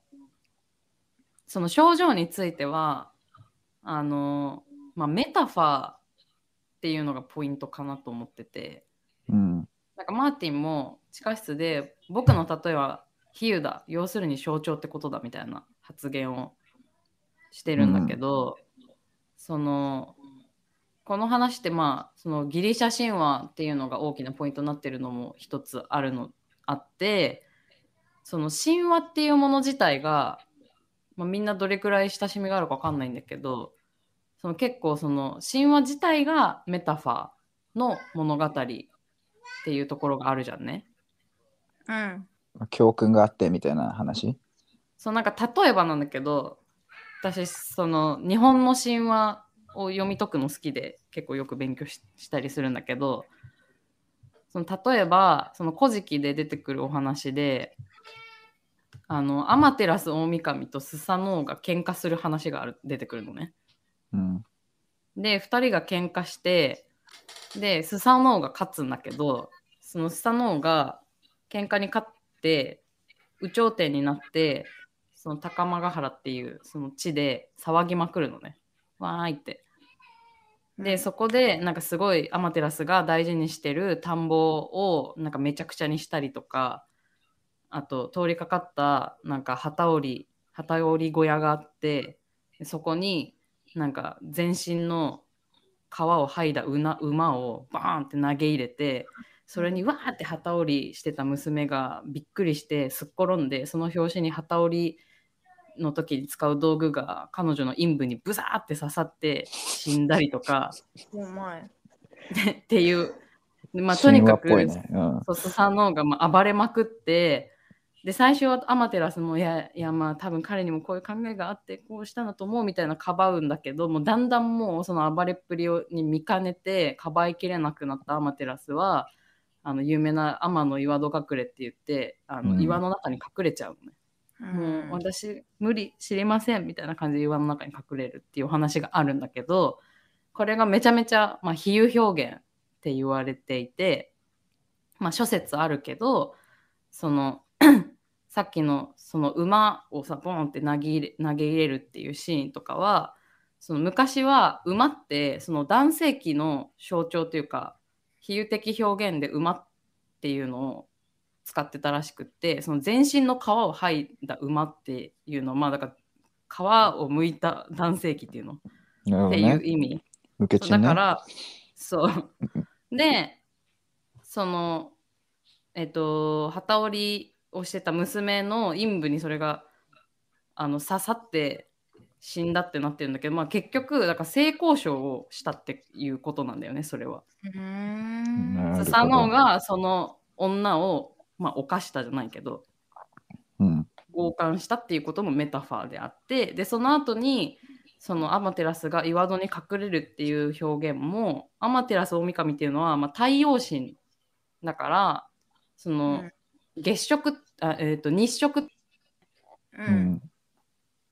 あの月で太陽が隠れちゃってあの真っ暗になる時があるじゃん、何年かに1回。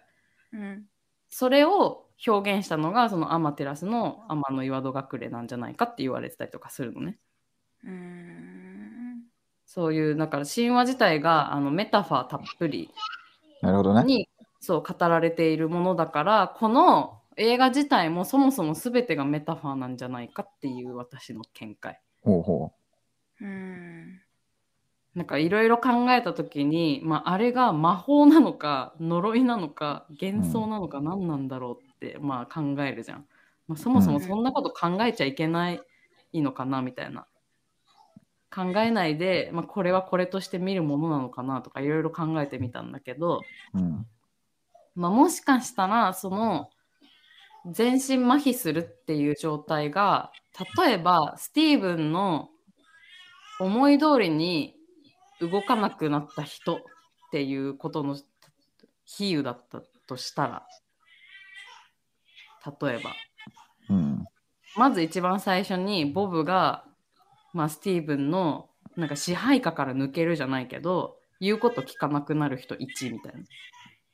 な。うん。で、その後に、えっと、キムが、ゆその、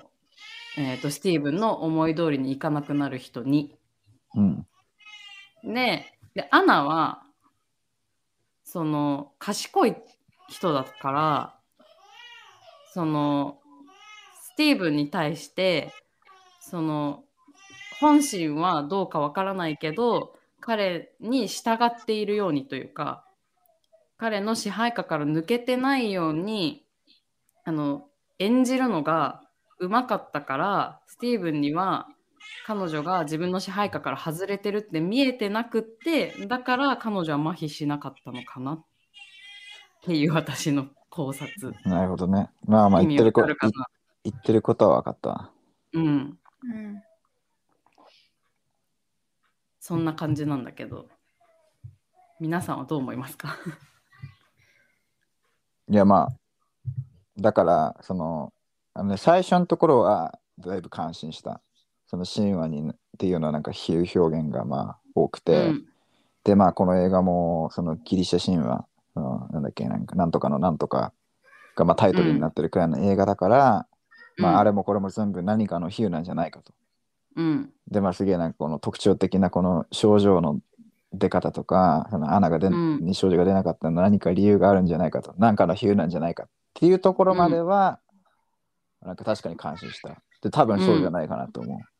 でも、まあ、何の比喩かは俺はまず見当もつかない正直、そう何の比喩か私も自信ないうん、正直つかないしまあカノのやつも、まあまあ確かにはあはあとは思うけど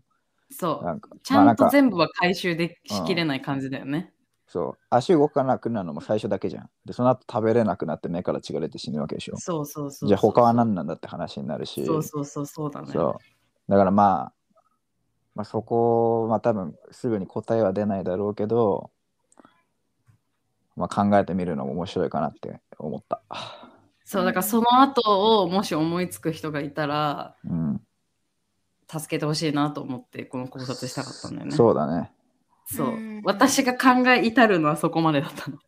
うんうんそうだ確からかあにれはあくまでメタファーのところはうんそうあれはあくまでマーティンに見えている情景のメタファーがあの映画なのかなっていうところまでが私の考察。うんうんだから本当の現実世界ではただただマーティンの言うこと聞かなくなったとか思い通りにいかなくなったっていう風なだけだけど、うんそれがなんていうの全身麻痺っていう表現としてうんこう比喩的に表現されている世界だけを私たちが見せられてるみたいなうんことだったりするのかなみたいな。うん私もいくつか考察読んでたんだけどいろんな人のうん。あの その逆パターンの意見もあってうん。あのスティーブンのあの自分が犯したミスとか自分がお酒を飲んで手術をしたことは絶対に覚えてるじゃん。っうん。ていうその自己嫌悪から来たなんかスティーブンの幻想の映画なんじゃないかっていうのを読んだんだよね。悪夢みたいなこと彼がなるほどねそうそうそっちの方が私はし見ててしっくりきたんだけど自分の首を絞めてる感じがね。確かに。なるほうど。んあとアナのその症状が出なかったことに関してはうん。見てたその時はスティーブンの一番大切な人をもはや殺したいっていうのがマーティンのうなんん。ミッションの一部でもあるかもしれないじゃん。うん。僕の父親を奪われたっていうのはそういうことじゃんね。うんうん。だから実はアナへの愛情もだいぶ薄れてて症状が出なかったのかなって思ったんだけどなるっほど。あていう見方を私はした。の方がしっくりかな。ーあー、それめちゃめちゃしっくりくるわ。うん。なんかその会話が成り立ってなかったのもうん。まあ私のことは殺さないよでよねぐらいのあの冷たい女の人感が出てたのもうーなんんか。こう重なってそう思ったかな。なるほどね。ううんん。あーそれめちゃめちゃしっくりくるわ。いやまあしっくりくるけど、だったらなんであのさっさとアナのこと殺さなかったのかって思っちゃうけどね。そこもポイントだよね。うん。確か明らかに一人だけ愛情が薄れてるんだったら、うん。確か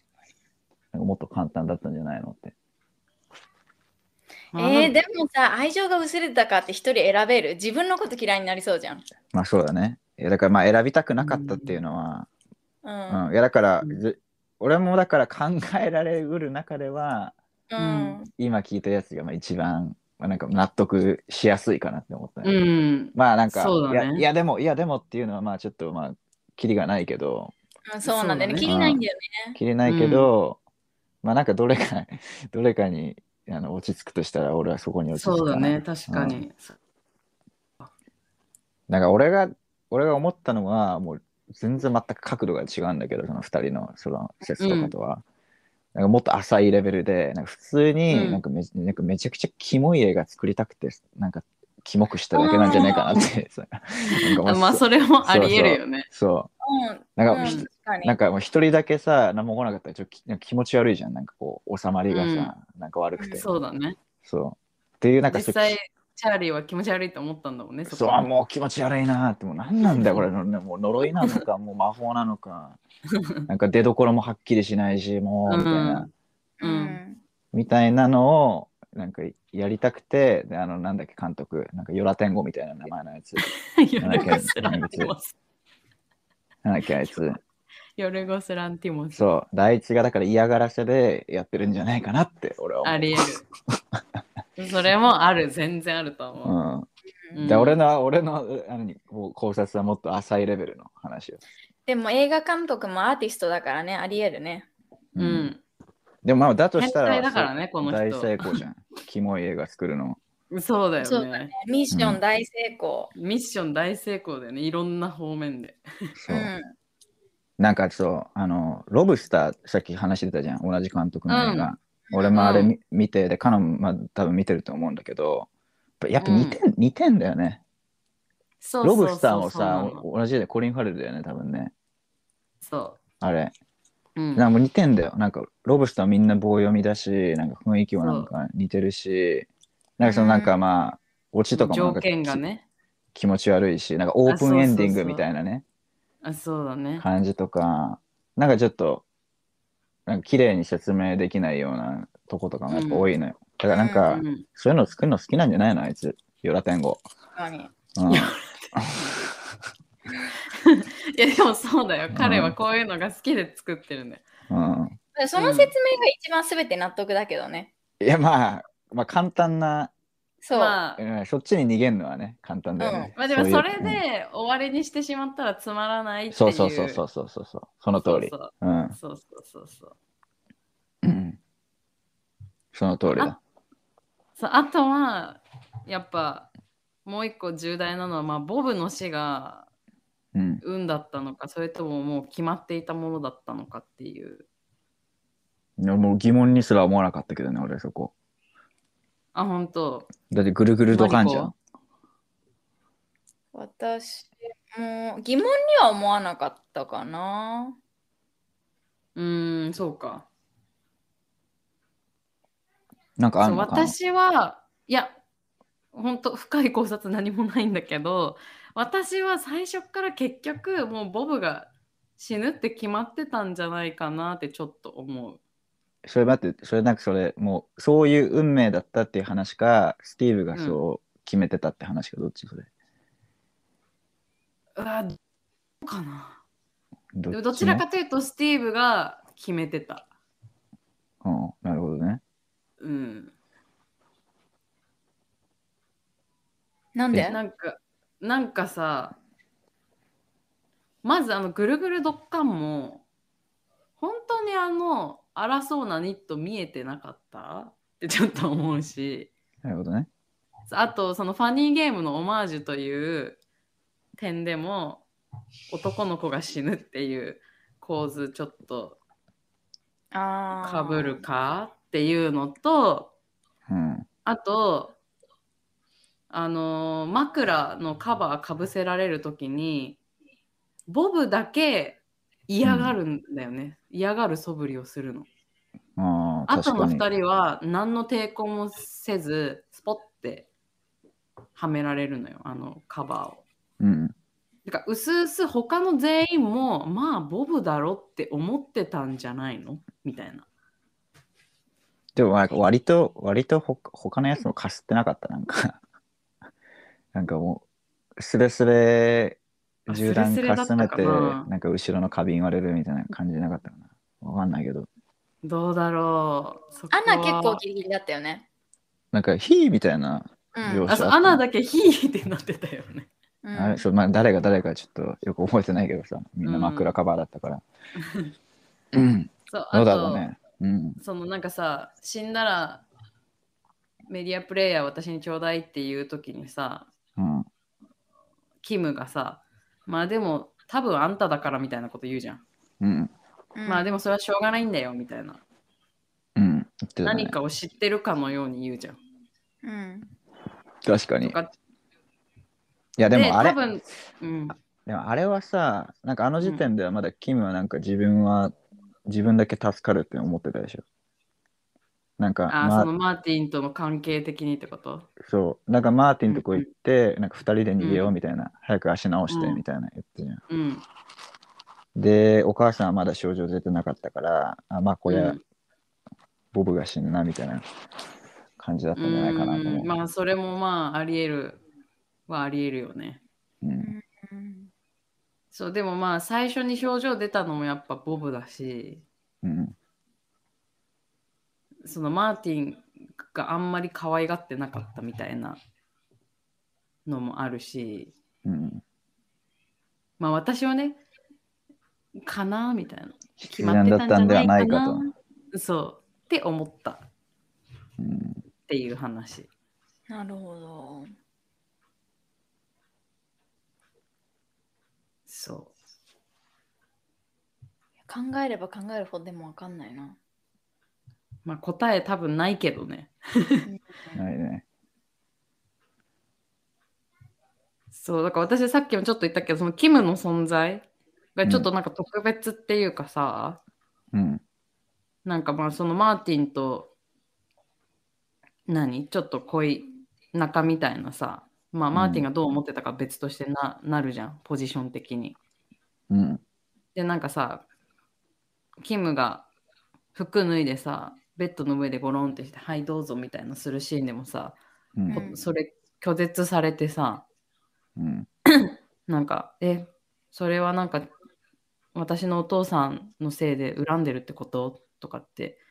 聞いてるシーンを見あったて、ね。そう、あ、キムは、まあ、マーティンから、まあ、先にいろいろそういう諸事情を聞かされてるんだなっていうか、教えてもらえてるそうだだなねっ。ていうポジションだなって思って、でなんか何そのお父さんがさ猟銃でマーティンのことを脅して一発ぐらいまあ殺さなかったけど撃ったじゃんねでその銃声をキムが聞いてさタバコ吸いながらさあーなんかでも多分マーティン死んでないわみたいなお父さんはまあ正しい行動をしたわねみたいなこと言ったりとかする、なんかあのなんていうの悟ったような感じとかなんか特別ポジションをなんか与えられてるのかただただキムの、うんさっきチャーリーが言ったみたいにただただキムの独りよがりというかうん。だったのかどっちなのかなっていうまあ俺はやっぱ独りよがり派だな。なんか勘違い女ポジ。うんうんあれさ、そう、二人に聞きたかったんだけどさ、この件で。うんなんかさ、私にはさ、キムが頭ハイジャックされてるように見えちゃったのね。なるほうんど。うんうんもう完全にマーティンが頭に入り込んで、うん行動をコントロールしてるというか、うんだから夜さ、あの部屋、お家出てさ、外にはい、張って出てっちゃったシーンとかもあったじゃん。そうあれ何、あれなんで出たのあれはだから私が死ぬっていうシーンじゃなかったっけ、まあ、家出みたいなもんでしょ。なんかマーティンに助けてもらおうと思ってたのになんか結局拒絶されて、うん、まあ、うんやってらんないわって言って家出しちゃったってだけじゃないのあれ。で、その私後が、死ぬではないよその後にお父さんにこびて、私死ぬわみたいなそうそう。私が身代わりになるわっていうだけだようねん、なんかその辺のさ後半から全てのキムの発言がマーティンが言わせてるようにぼーもうさらにぼーっとして自分の意思で本当に言ってんのみたいなっうん、ていう風に思っちゃって、うんうんしかもそもそも他の症状が出てる時点でマーティン何者って思いながら見てたからうんまあ、まずそこだよね。そうなんか頭乗っ取られたって思うぐらいなんか全てが不自然だったんだけど思うそう思わなかったは変化はあなん感か、じなま、マインドコントロールはされてるなと思ったよ確実に、うんそのしかも恋心を抱いてることをまあ良きように利用された女うん。ではあったけど、ハイジャックっていうその何もうマリコ的にはそのマインドコントロールっていうよりはもうあの中にもうマーティンが入り込んでるぐらいなイメージだったってことでしょそうマーティンのもう思考が全て聞こえてきてる女の子に見えた、うーんなるほどねうん、そこまでは見えなかったな私はそうかそうだな。俺も別にそうは見えなかった。なんかむしろなんかリアルに、なんか普通に、なんか恋に盲目な、なんかううんんうん女の子って感じしたけどね。なんかまあうん好きだから、なる好きだから全部信じちゃって、うんで結局最後はまあ裏切られてっていうか、まあ、自分で勝手に期待してただけなんだけど、うんまあ独りよがりだったよねとってもそうそうそうかわいそうな痛い感じになっちゃったじゃんそういうそう感じそうなるほど私はなんかそのただの独りよがりなのかなんだろうその一応マーティンからしたら利用するという意味でなんか特別なまた別の力をマーティンからなんか宿された存在みたいになっちゃったのかどっちだろうって思ったのハイジャックとかじゃなくて、うんでも特別な力って何って話にならないなんかしたあいつあだからそういうなんか予想したりとかさなんていうのあなんかいろいろ諭すようなこといっぱい言ってたじゃん。言ってたね。うん。お母さんに対して、まああれは反抗でもあるけどさ、なんか、大丈夫だよ、なんか慣れるからみたいな、必要なものは私、自分の周りに置い置いておけばいいしって言ったりとか、そのボブに対して、まあ死ぬのはあんただから仕方ないよって諭したりとか、うんあ今のお父さん殺してないわねみたいな言ったりとかするのは、なんかああいうなんか特殊能力を、なんか煙だけマーティンが宿したのかなとかちょっと思っ考えてた。いや、俺それはないと思うな。ないか。うん。いや、なんか、あれはもう、なんか、ああいう女の子いなかった学校に。いや、いる、い る。いるなんかちょっとやけにさ、なんうかん悟ったようなさ、なんか全能感、高飛車のね。高飛車のなんかうん、勘違い女っていうかさ、 まあ、いる。そう。なんかっていうのを普通になんかリアルになんか描いてただけだと思うよ、うん、だけか。うん。勘ぐりすぎか。いやあ、まあ、か考察の一つとしてはありだと思うけうど、うん、ん。まあ、違うんじゃないかなと思うな、う俺は。ん。うんだからだからむしろ逆になんかあのそういう意味ではリアルだなって思っうーん。ああ、なるほどね。た、確うん、なかんにか。その恋愛ベタななんか勝ち気な勝ち気っていうかなんかなんでちょっと大人ぶった女の子みたいなさううんん。でも実際はもう恋愛ベタだし盲目だし、うんうなんか他のやつだと変わらないみたいなね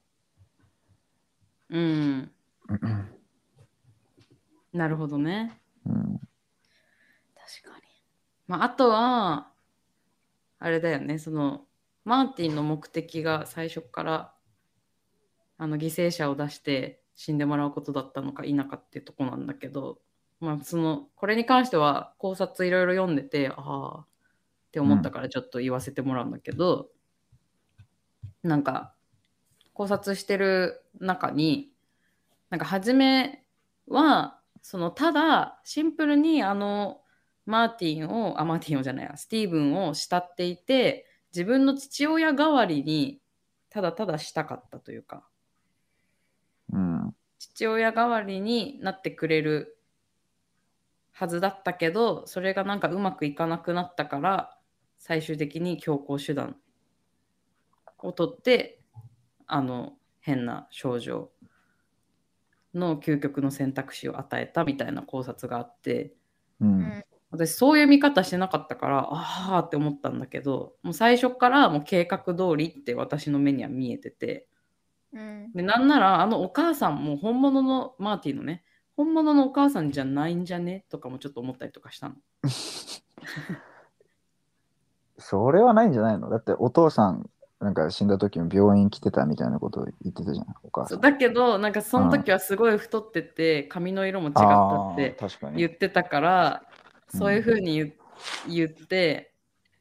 別人でもうんそんなに気づかないかな、なるちょほっと思どっ。たんだよね。うんそれ。はあり得るかもね。そうじゃなかったらそんなじだマーティンが知ってればさ母親だってさあいつのミスで夫亡くなったことぐらい知ってるだろうって私は思ったからうんそんなやつに指舐めるって思ったんだよねうん。まあマーティンが何かよくわかんないよね。まあねなんか、そもそもねそうそ。そこがまた気持ち悪いとこなんだけどさ、この映画のそうなんだよねなんか結局わかんないじゃん。何なのか。うん。そうだねなんかあれ、なんかマーティンがかけた呪いなのかさ、うんなんか降りかかった災いみたいなやつで、うなんんか、何なんか、マーティンはそれをなんかよくわかんないけど知ってるだけの人なのかうんさ、あいつ自身がやったのか、うなんかんそうじゃないのかもまずわかんないし、そうだよね、そうなんだよな。あいつ何者っていう、まあ、そもそも論で言うとねうんそもそもだから本当にだってスティーブンのミスで死んだかどうかは一応明かされてはないしねうん、うんまあでもまあ演出的にやったんだろうけどね、うんあいつ。でもさ確かにさ初めの方はさすごいいい子にスティーブンを慕っててさマーティンもそうそうなのすっごいいい子だったのに家に招待されて幸せなファミリーを見た途端にどんどん迫ってったじゃん。そう。で、だかどらんどん会う時間も減ってってみたいなさ。うん。いや僕の入る隙はないじゃあもう進むしかないってなったようにも見えるよね。そうそうそう。それを読んんだ後に見たら、まあ、確かに最初はあの時計のやつとか、ただただスティーブンを慕ってるようにも確かに見えるなって思ったんだよね。なるほど、なるほど。うん、私はあれさえもあの計画のうちと思ってさ見てたんだけどその考察を見るまではね、うん、俺もそうだな。そうそうまあでもそういう見方も確かにできるかっていういやでも描写的にそうっぽいよね。確かに、マリコが今言ってたようにさ、最初はだからそのスティーブとの関係にまあ満足してたから何もしなかったけど、なんかだんだんちょっとさ、なんか家族その幸せな家族の姿とか招待された時に見たってのもあるし、うんなんかだんだんスティーブがちょっと家族優先みたいな風にこう、なんかちょだんその何マーティンが途中からさこう足を踏み入れすぎるというかうんまあ、招待されたから逆にまあ招待してあげるってで今日も来てくれたんだから明日も来てみたいなでうん病院しょっちゅう顔出したりとかして、だんだんちょっと拒絶され始めるじゃん。うんで拒絶されて拒絶されてで結局なんかあの呪い的なやつが始まるみたいな流れだったからうんなんかまあそっちの線もありえるよねっていうありえるね感じだよねうん、大いにあり得ると思うわ。さ、うんあのカノがこの映画見たいって言ってあのうん出してきた時、うん初めにこのグあの映画自体見たことなかったからググったのね。うんでそこで出てきた日本語の英語のあ日本語で書いてあるこの映画のうんあの要約とか概要文うんには全部どこ見てもなんかいい関係を築いていたがある日家に招待した途端になんか数々の不幸なことが訪れるみたいなことが書かれててなるほどなんか私は初めからそれを読んでから見ちゃったからうん家がすごいきっかけなんだなって思って見てたのねなるほど。うん、なるほどだからそういう風に見えちゃったんだけどもなるほどねそじゃあそのせ線もかなりありえるってことだよねあり得ると思う。なんか最初からじゃなかったかもしれないっていううん、演出的に見てもなんか意図的とも取れるよねその辺はうんうだからそのあそこで、まあ、家に招待したのはさ別にマーティンから招待してよって言ってきたわけじゃなくてなうんんか突然スティーブの方が「ちょうち来る?」みたいな感じで誘うじゃんうんであそこでちょっと歩み寄っちゃったからむそうねもんだからもうそこからマーティンの方からグイグイ来てうでん結局あの受け付けきれなくなって拒絶しちゃってそれが原因でなるみたいなねうんだからなんかそのたまに会ってあのあのなんだっけあそこでご飯たまに食べるぐらいの関係を続けてれば、もしかしたらあんな風にならずに済んだかもしれないみたいなね、うんううんんそれはちょっとあるかもしれないなと思ったわ今ねありえるね、確かに面白いその部分だけ聞いてるとすごいこの今の人人間社会あるあるの出来事だよね。うんパーソナルそうだをね入れすぎたってそ,、の後人間関係の距離感が崩れていくっていう。確かにうんうんあるねうん、なんか自分が思ったよりもこう距離縮めてくる人っているからね、うんうんそれそれ。いるうね、ん、うんいるよねちょっとびっくりしちゃうやつねあるねそうんそんなつもりじゃなかったんだけどなう。まあ意外私とそ れカノに意やった外とけ意ど。外と響いちゃう そうそうそうそうマリコ最初初対面めちゃめちゃ距離詰めてきたから私めっちゃ警戒してたあなんか妹と名前が似てるからみたいななんかやつ二文字違いだったんだよねあそうだそうだそうまあそそれなれんかだけじゃなくなんか縁を感じたからね、ぐいぐい行ったんだよ。なるほそうどなんかでだからあのじ時代はまださメールだったんだけどさ LINE とかじゃなくてギリあね違確かうに違う LINE だったんだけどなぜかメールしてきたからなんだこいつってまず思ったんだ え今時メールメアド交換しようの人いるみたいないうやんもう大でなぜかメア体ド LINE だったを聞かれねて、うん、そうだってその頃大学1年生の時でしょ高校生の時は LINE してたものだって、ししてた。いや、でもまあギリメールもちょまっと残ってるかなぐらい、うん今か。うん、多分だと思うね、俺的には。そうで、え、今時メアドみたいな ところからまず始まって、で、しかもその、私はその大学からの帰り道、で、そんなエンジョイして喋ったっていう記憶、そんなになかったんだけど、マリコ的にはすごいエンジョイしてたんでしょ ひどいよね、チャーリー。いや、えって言ってたじゃん。いやや今の私、は、今のめっちゃひどいね。本当に私は楽しかったのね。で、私はすごい緊張してたし、うん、そう言ってたそうかなんら、か後かそう初対面の人で結構さ駅までさあそこ長いじゃん幕張駅まで長いね。初対面の人と駅まで2 30分歩くのを話題ずっと作るどうしようっていう気持ちでしかなかったのあの時多分ら。なるほね、ど言ってたでで多分なんかそれ伝わっちゃってるだろうなって思ったのねうん。うん。そのちょっと気まずい感じみたいなマリコは心地ない感じがマリコにも伝わっちゃってるだろうなって思ってたから、まさかマリコがそんなにエンジョイししてたなんて思ってなかったのよ。じゃマリコは全くその何気まずいとも思ってなかったし、カノが気まずそうにしてるのも全然気づいてなかった。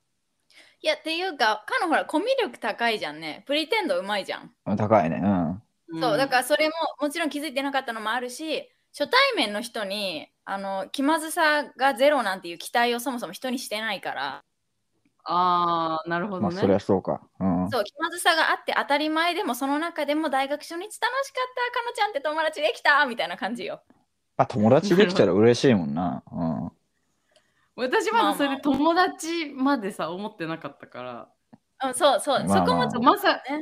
かそこまで思ってくれてるなんて思わなくってメアド交換になってでメールが届いたら女同士なのにめちゃめちゃピンクのハートいっぱい使われてた の。なんかもう1行に3つずつぐらいなんかピンクのハートついててめっちゃビビったっていう話。それは今もじゃん。今はそうかないやでもななんんかか絵文字を3個打つ癖がある昔から。あそうなんだ。えでもなんか、かなかなかさハートマークそんなにさバリバリ使うはなくない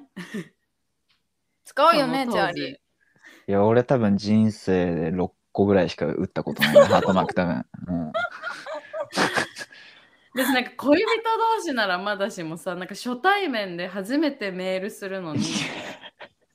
3つハート毎回ついてるみたい な。待っいやて、異論ある。いや別にそういうのいるよ。うん。恋人同士だけでハート使うのむしろ嫌なんだけど。あそうなの。いやなんか当時の認識的おにねー。うん当時のそのなんか時代的な認識でさああ、ななんるほかどね、ハートマークの使い方ってなんか結構さ議論があったじゃんそれぐらいの時ってへーあったかもな。ねうん。使うそうかなんだ使わないかみたいなさまあ、そう好きななんか私は好きな人にしか使いませんっていうのもいたよね。そうそうそうそう、うんそういうのあったじゃんねなんか独特の学生のうん。時代のうん文なるほ文ど化というかカルチャーというかうん。そうだからそれがいろいろ衝撃だったね私目が点になってただからなんだこの子み たいなめっちゃハートマークくるみたいな。すごいテンション高かったのよ、そのメールが。そう見えてただけかもしれないけどね、当い時やの嬉しかったんだよ。ね まあでもそう思ってもらえて光栄なんだけどさ。私はビビっちゃった、あの時。そうだよね。そうそうそう。まあでも無事ね、仲良くなったからよかったね。そ うね。よかったね。よかったよ。うんよかった。ブロック仲さ良れくる。なれてさ。うん。いや、メールだから。あ、そうか。うんブロックじゃないから。そうね。ブロックできないな。うん うん受信拒否して迷たかも惑、よ迷惑メール。迷惑メール。つらい。ねえまあだから人との距離感って大事だよねっていう話うだよん、ね。そうだね。気をつけましょうと。気をつけましょう。うんそうそうそう。うん。まあということで、うん。まあ私が話したいことは話せたかなと思います。いや、もうだいぶ、 あ、もう、スティーブの親指ぐらいしゃぶり尽くしたでしょ、この映画。 うん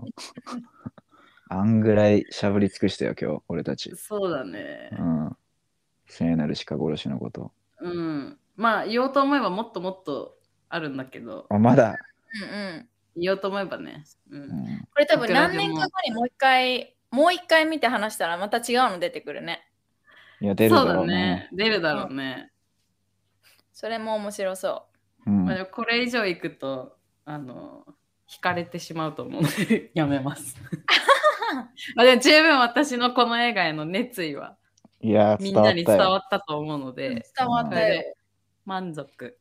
いや、こんなに話すことあると思わなかったよ。これ始まるまでは。そうだからさ、不安だった。これ話すの。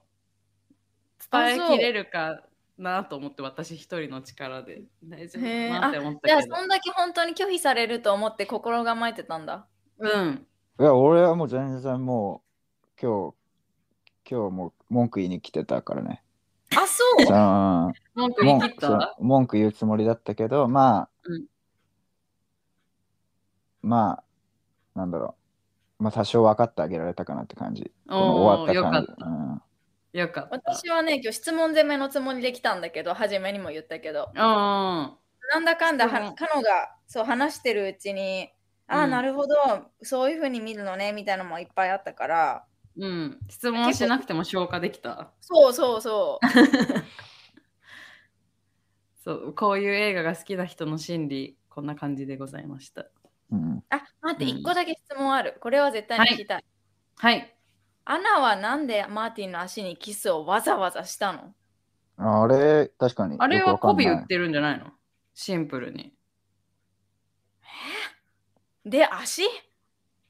や、まだ、それってジェスチャーじゃん。足にキスするって。まあまあまあまあまあなんか服従を、なんか、服従をものすごく意味してるよね。うんうん、なんかただ逃がすだけじゃなくてさわざわざキスしてから逃がすうんじゃあ媚び売ってんのかなんか、えうん私たのだのことは殺さないでってことあ、だから許して、私たちのこと許してってことか。うーんまあちょっと、まあどうせ無理だろうけど、ちょっとやってみっか、うんみたいな。うん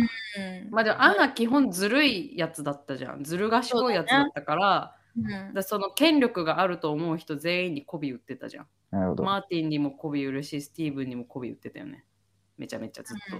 と。うん。でもさ私がなんでえここでやるって思ったかっていうとうん。マーティンよりも自分の普通の母親であればマーティンよりも自分の子供のキムとボブが大切なわけじゃん。そうそう、うんそこが気持ち悪いとこだよねそ。うそのだ一番大切な子供の前でうん。マーティンの足にキスをするっていうその情景がショッキングだったのね。うんうんうん。だから気になっちゃったんだけどううんん。まあ単純に媚びを売ってたんだね。まあだからそもそもなんであアナもそうだしスティーブもそうだけど一番最初にアナを殺すっていう子供を守るっていう思考にいかないのかっていう不気味さだよね。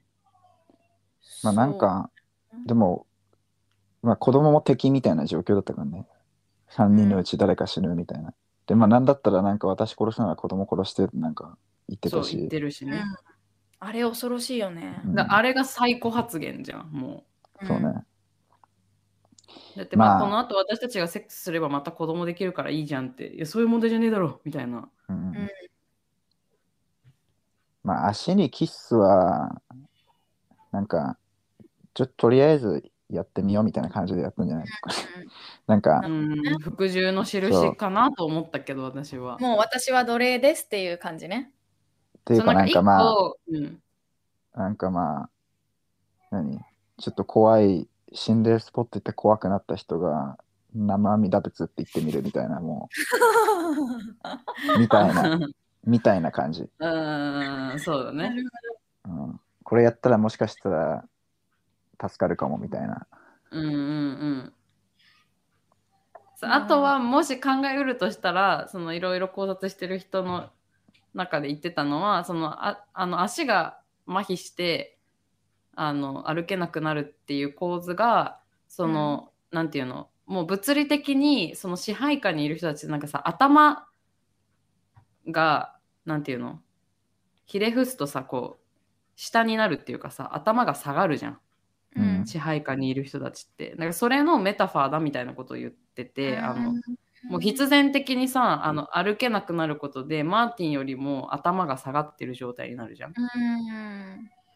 彼らが。うんそうででもボブはあの地下室でさ唯一その歩けないけど椅子に座ってそのマーティンと同じ何目線を保ってるあたりもさっきの何敵対のところにもつながるし、うんそのあキムはだから完全にもう支配下にいるっていう象徴だし、うんでもだからその支配下にいることがその頭が下がるっていうことだとしたらアナがその足にキスをするっていうことが頭を下げている私はあなたの支配下ですよっていう意味でもあるかもしれないよね。確かにしかも上から下げたからもうこれからは服従します的なね、うん、うん。逃がしたしね、その後。そうそうそうう。んっていう感じかな考えうるとすれば。そうだなるほどありがとうそこすごういんなんか気になっちゃったんだ、そうなのか。そうん。不自然だったもんね、なんか。うちょっそうまあね印象的なシーンだよねあそこはね。まあ全てが不自然なんだけどね、まあそうね。うん不自然じゃないシーンはないんだけどなんなら、うんそうまあなのでまあそんな感じでもし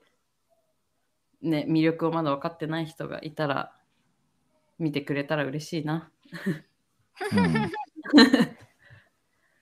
まあ、俺のおすすめは、あのーお笑いとして見ること。最初から。うん そうだねうんいやその見方面白いよもう個人的なおすすめ。こっきりうでんそう仕方ない、こっちの方が楽しいかも、うんうんなんか不気味コメディみたいな。うん、う、うんん、うん、そうだねまあそんなところで最後にじゃあもしおすすめの映画があればちょこっと話して終わりにしましょうかじゃあ俺ちょこっとやろうか。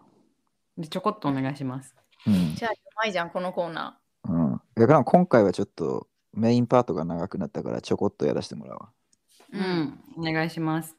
あのね、2人ともこの映画で、うんあのまだ話してないところがあるの気づいてますかなんだろなんだあるシーン。これね、見逃し、まあ、このままこう、なんだろう、見過ごしちゃった人もいるんじゃないかと思うんだけど、あの、マーティンのお父さんの好きな映画何か分かってますか、うあーわかんなかったうん、そう、あの、なんか昔の映画だったねそう、マーティンの家で映画見る、あの、見てた映画、うーんなるほどねそう、ちょっとあれ、俺実は特定したんだよ知ってたんね。そう、あ特定したの特定したっていうか、見たことあるから、だから割と最近見たから、おおそうなるほど、この1回目見て、うんあ聖なる鹿殺しを見て、うんで、今日2回目見るまでの間にちょうど見てたね、その映画。おそーうだから2回目だよ、今日初めて気づいた。なるほどそう。で、あの映画ズバね、リグランドホックデーっていう映画なのね。うん放題は恋はデジャブっていう名前だね。うわ聞いたことあるあの、うんで、これもう、あの、せ聖なる鹿殺しとは打って変わって、もうロマンス、コメディ、うん何にもそうだ悲しねいこ,、ことない。で、うんうん一応これね、ループものなんだよね。で、なんか、そう。で、2月の2日に、アメリカの2月の2日がこのグランドホックデーっていう日らしいのよ。なんかよくわかんないけど。へえうんで、なんか俺もさっき調べたんだけど、何するかっていうと、なんかグランドホックっていうなんか穴掘って暮らしてる、なんかでかいネズミみたいな動物がいるのよ。多分アメリカにいるんだけど。うんで、まあ、春の訪れをこう、占う、えーイベントみたいな感じで、そうんの穴からそのでかいグランドホックってネズミが出てきて、で、ネズミが、えっと、出てきた瞬間に自分の影を見たら、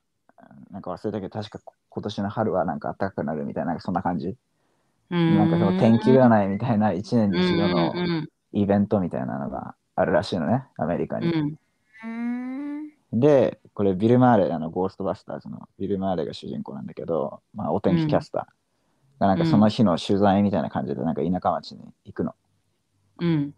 で、そしたら、まあ、なんかよくわかんないけど、なぜかそのグランドホックで2月2日に閉じ込められちゃって、うえっん。と、その日が終わって寝て起きたらまた2月2日。ねうんそう同じ人にやって同じこと話して何回も何回も2月2日繰り返しちゃうと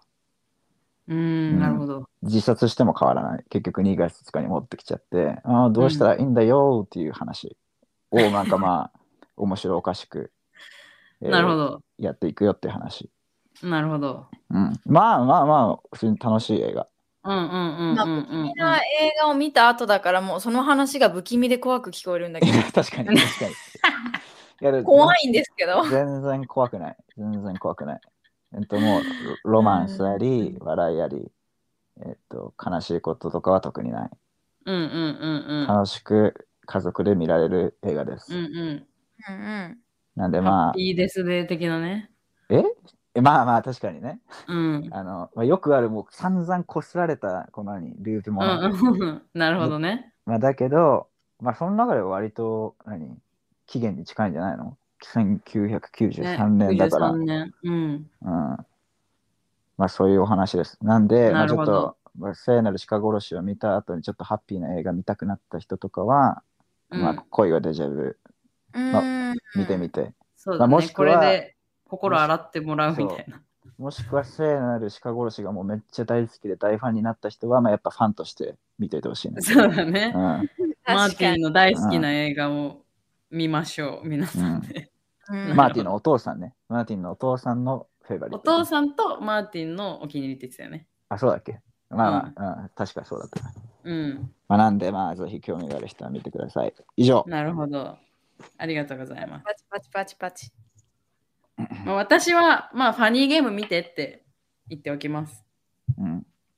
うん。まあ似てるよね、いろいろね。そのオマージュいろいのろもあるだろうし。オマージュ、ああ、なるほどって思ってほしいし、まあ、この映画好きだったら、絶対ファニーゲーム好きだからっうん。て感じだね。肝深うんい不条理。うん。うん。あの、死ぬほど胸、胸クソです。うん超胸クソバイオレンス映画。うんだけど、まあこの映画が好きだったら絶対好きだしあのオマージュもぜひ見てほしいしいい映画です音楽が最高、うん日本のバンドねた日本のあのバンドもうそれこそ人を不快にさせるうん音楽というか、まああのそうその音楽自体は別に普通のただの多分メタルっていうのかなうんなんだけどタイミングとやそだのー映像と重なってでその音楽が鳴った後にバーンって「ファニーゲーム」ってその題名がバーンって映るんだけどなんかその感じとかもねオープニングね。そうオープニングオープニングはだかものらす、もうあれでしょ。最初はだから、こう、家族で車で優雅にクラシック流れてて、ルルルルルーってやってたらいきなりメタルにそうバーンってごく「ダ ダダダダダダ」ってなってそう「ファニーゲーム!」ってなるっていうそうそうそう。独特のね。そうあでもあのクラシック使ってるところもさオマージュかなまあ、ありえるね。ねでも、いや、ありえでるよねも、覚えてないけど、なんかロ,、ロブスターも結局そんな感じだった気がするんだよな。似たような音楽だった気がする。なんかうん、何とあファニーのゲーー、ムと違う、鹿、鹿とああ、そうだね。そういう不音、不協和音とか使うな感んじだかよね。不安にさせる。和音とか、なんかクラシックとかみたいな感じだった気がするな。うんうん。だからなんかそこはわからん。監督の好みなのかも。そうだね。好みだと思う。それもあると思う。まあ、そんな感じかな。う。うんんマリコ、あったりしないの、まさか。私ねちなみにすごい意外なんだけど うんうん。今のチャーリーの話聞いてて思い思い出した映画があってうんをじゃあち聞ょっきとたい。やってみなよ。 やってみありがとうございます、うん なんかたチャーリーがささっき紹介してた映画ループ系って言ってたじゃんうん。それで思い出したのがまた全然違うんだけどトゥルーマンショーを思い出したおー。ああ、トゥルーマンショー。あれなんかさ、最近さ、最う近、ん。あ、あの映画、トゥルーマンショーと同じ監督って話しなかったっけこなのんチャかンしネたル気で。がする。どれだっけな誰だっけガタか。ガタカじゃかない。なガタカかもね監。督ピーター・ウィアわかんない。名前わかんない、俺も。 わかんないな。まあいいや。うん。ー。そう、でもこの気がついたらドラマの中の人間だったっていう衝撃のの映画じゃんちょっとコメディだけど。そううね。ん。俺好きだよ。私も好きだった。ちょっと、うんちょっとだけゾクッとした感じで。そうね。あれうんジム、ジムキャリーのやつでね。そうそうそうそう。うんなんかこの聖なる鹿殺しまでゾクッとしたくないけど私ぐらいのレベルの族が好きな人はこっちの方がいいと思う。確 かに。オプションとしてね。んそう確かにね。まあちょっと何こ何ってなるしね。そうそうそうう、マイルドな刺激ね。そうマイそうルだドね。な人はこっちがいいと思います。ハニーマスターうんうド。ハニーマスタードね。うまいのか、それは。聖なる鹿殺しはもう、うんなんて言だろうな。いや、追いつかないわ。ハニーマスタードで終わりにしよう。うんでは、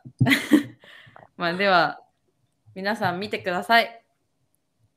はい以上。お疲れ。じゃあね。ババイ イ。バイ。バイバイ。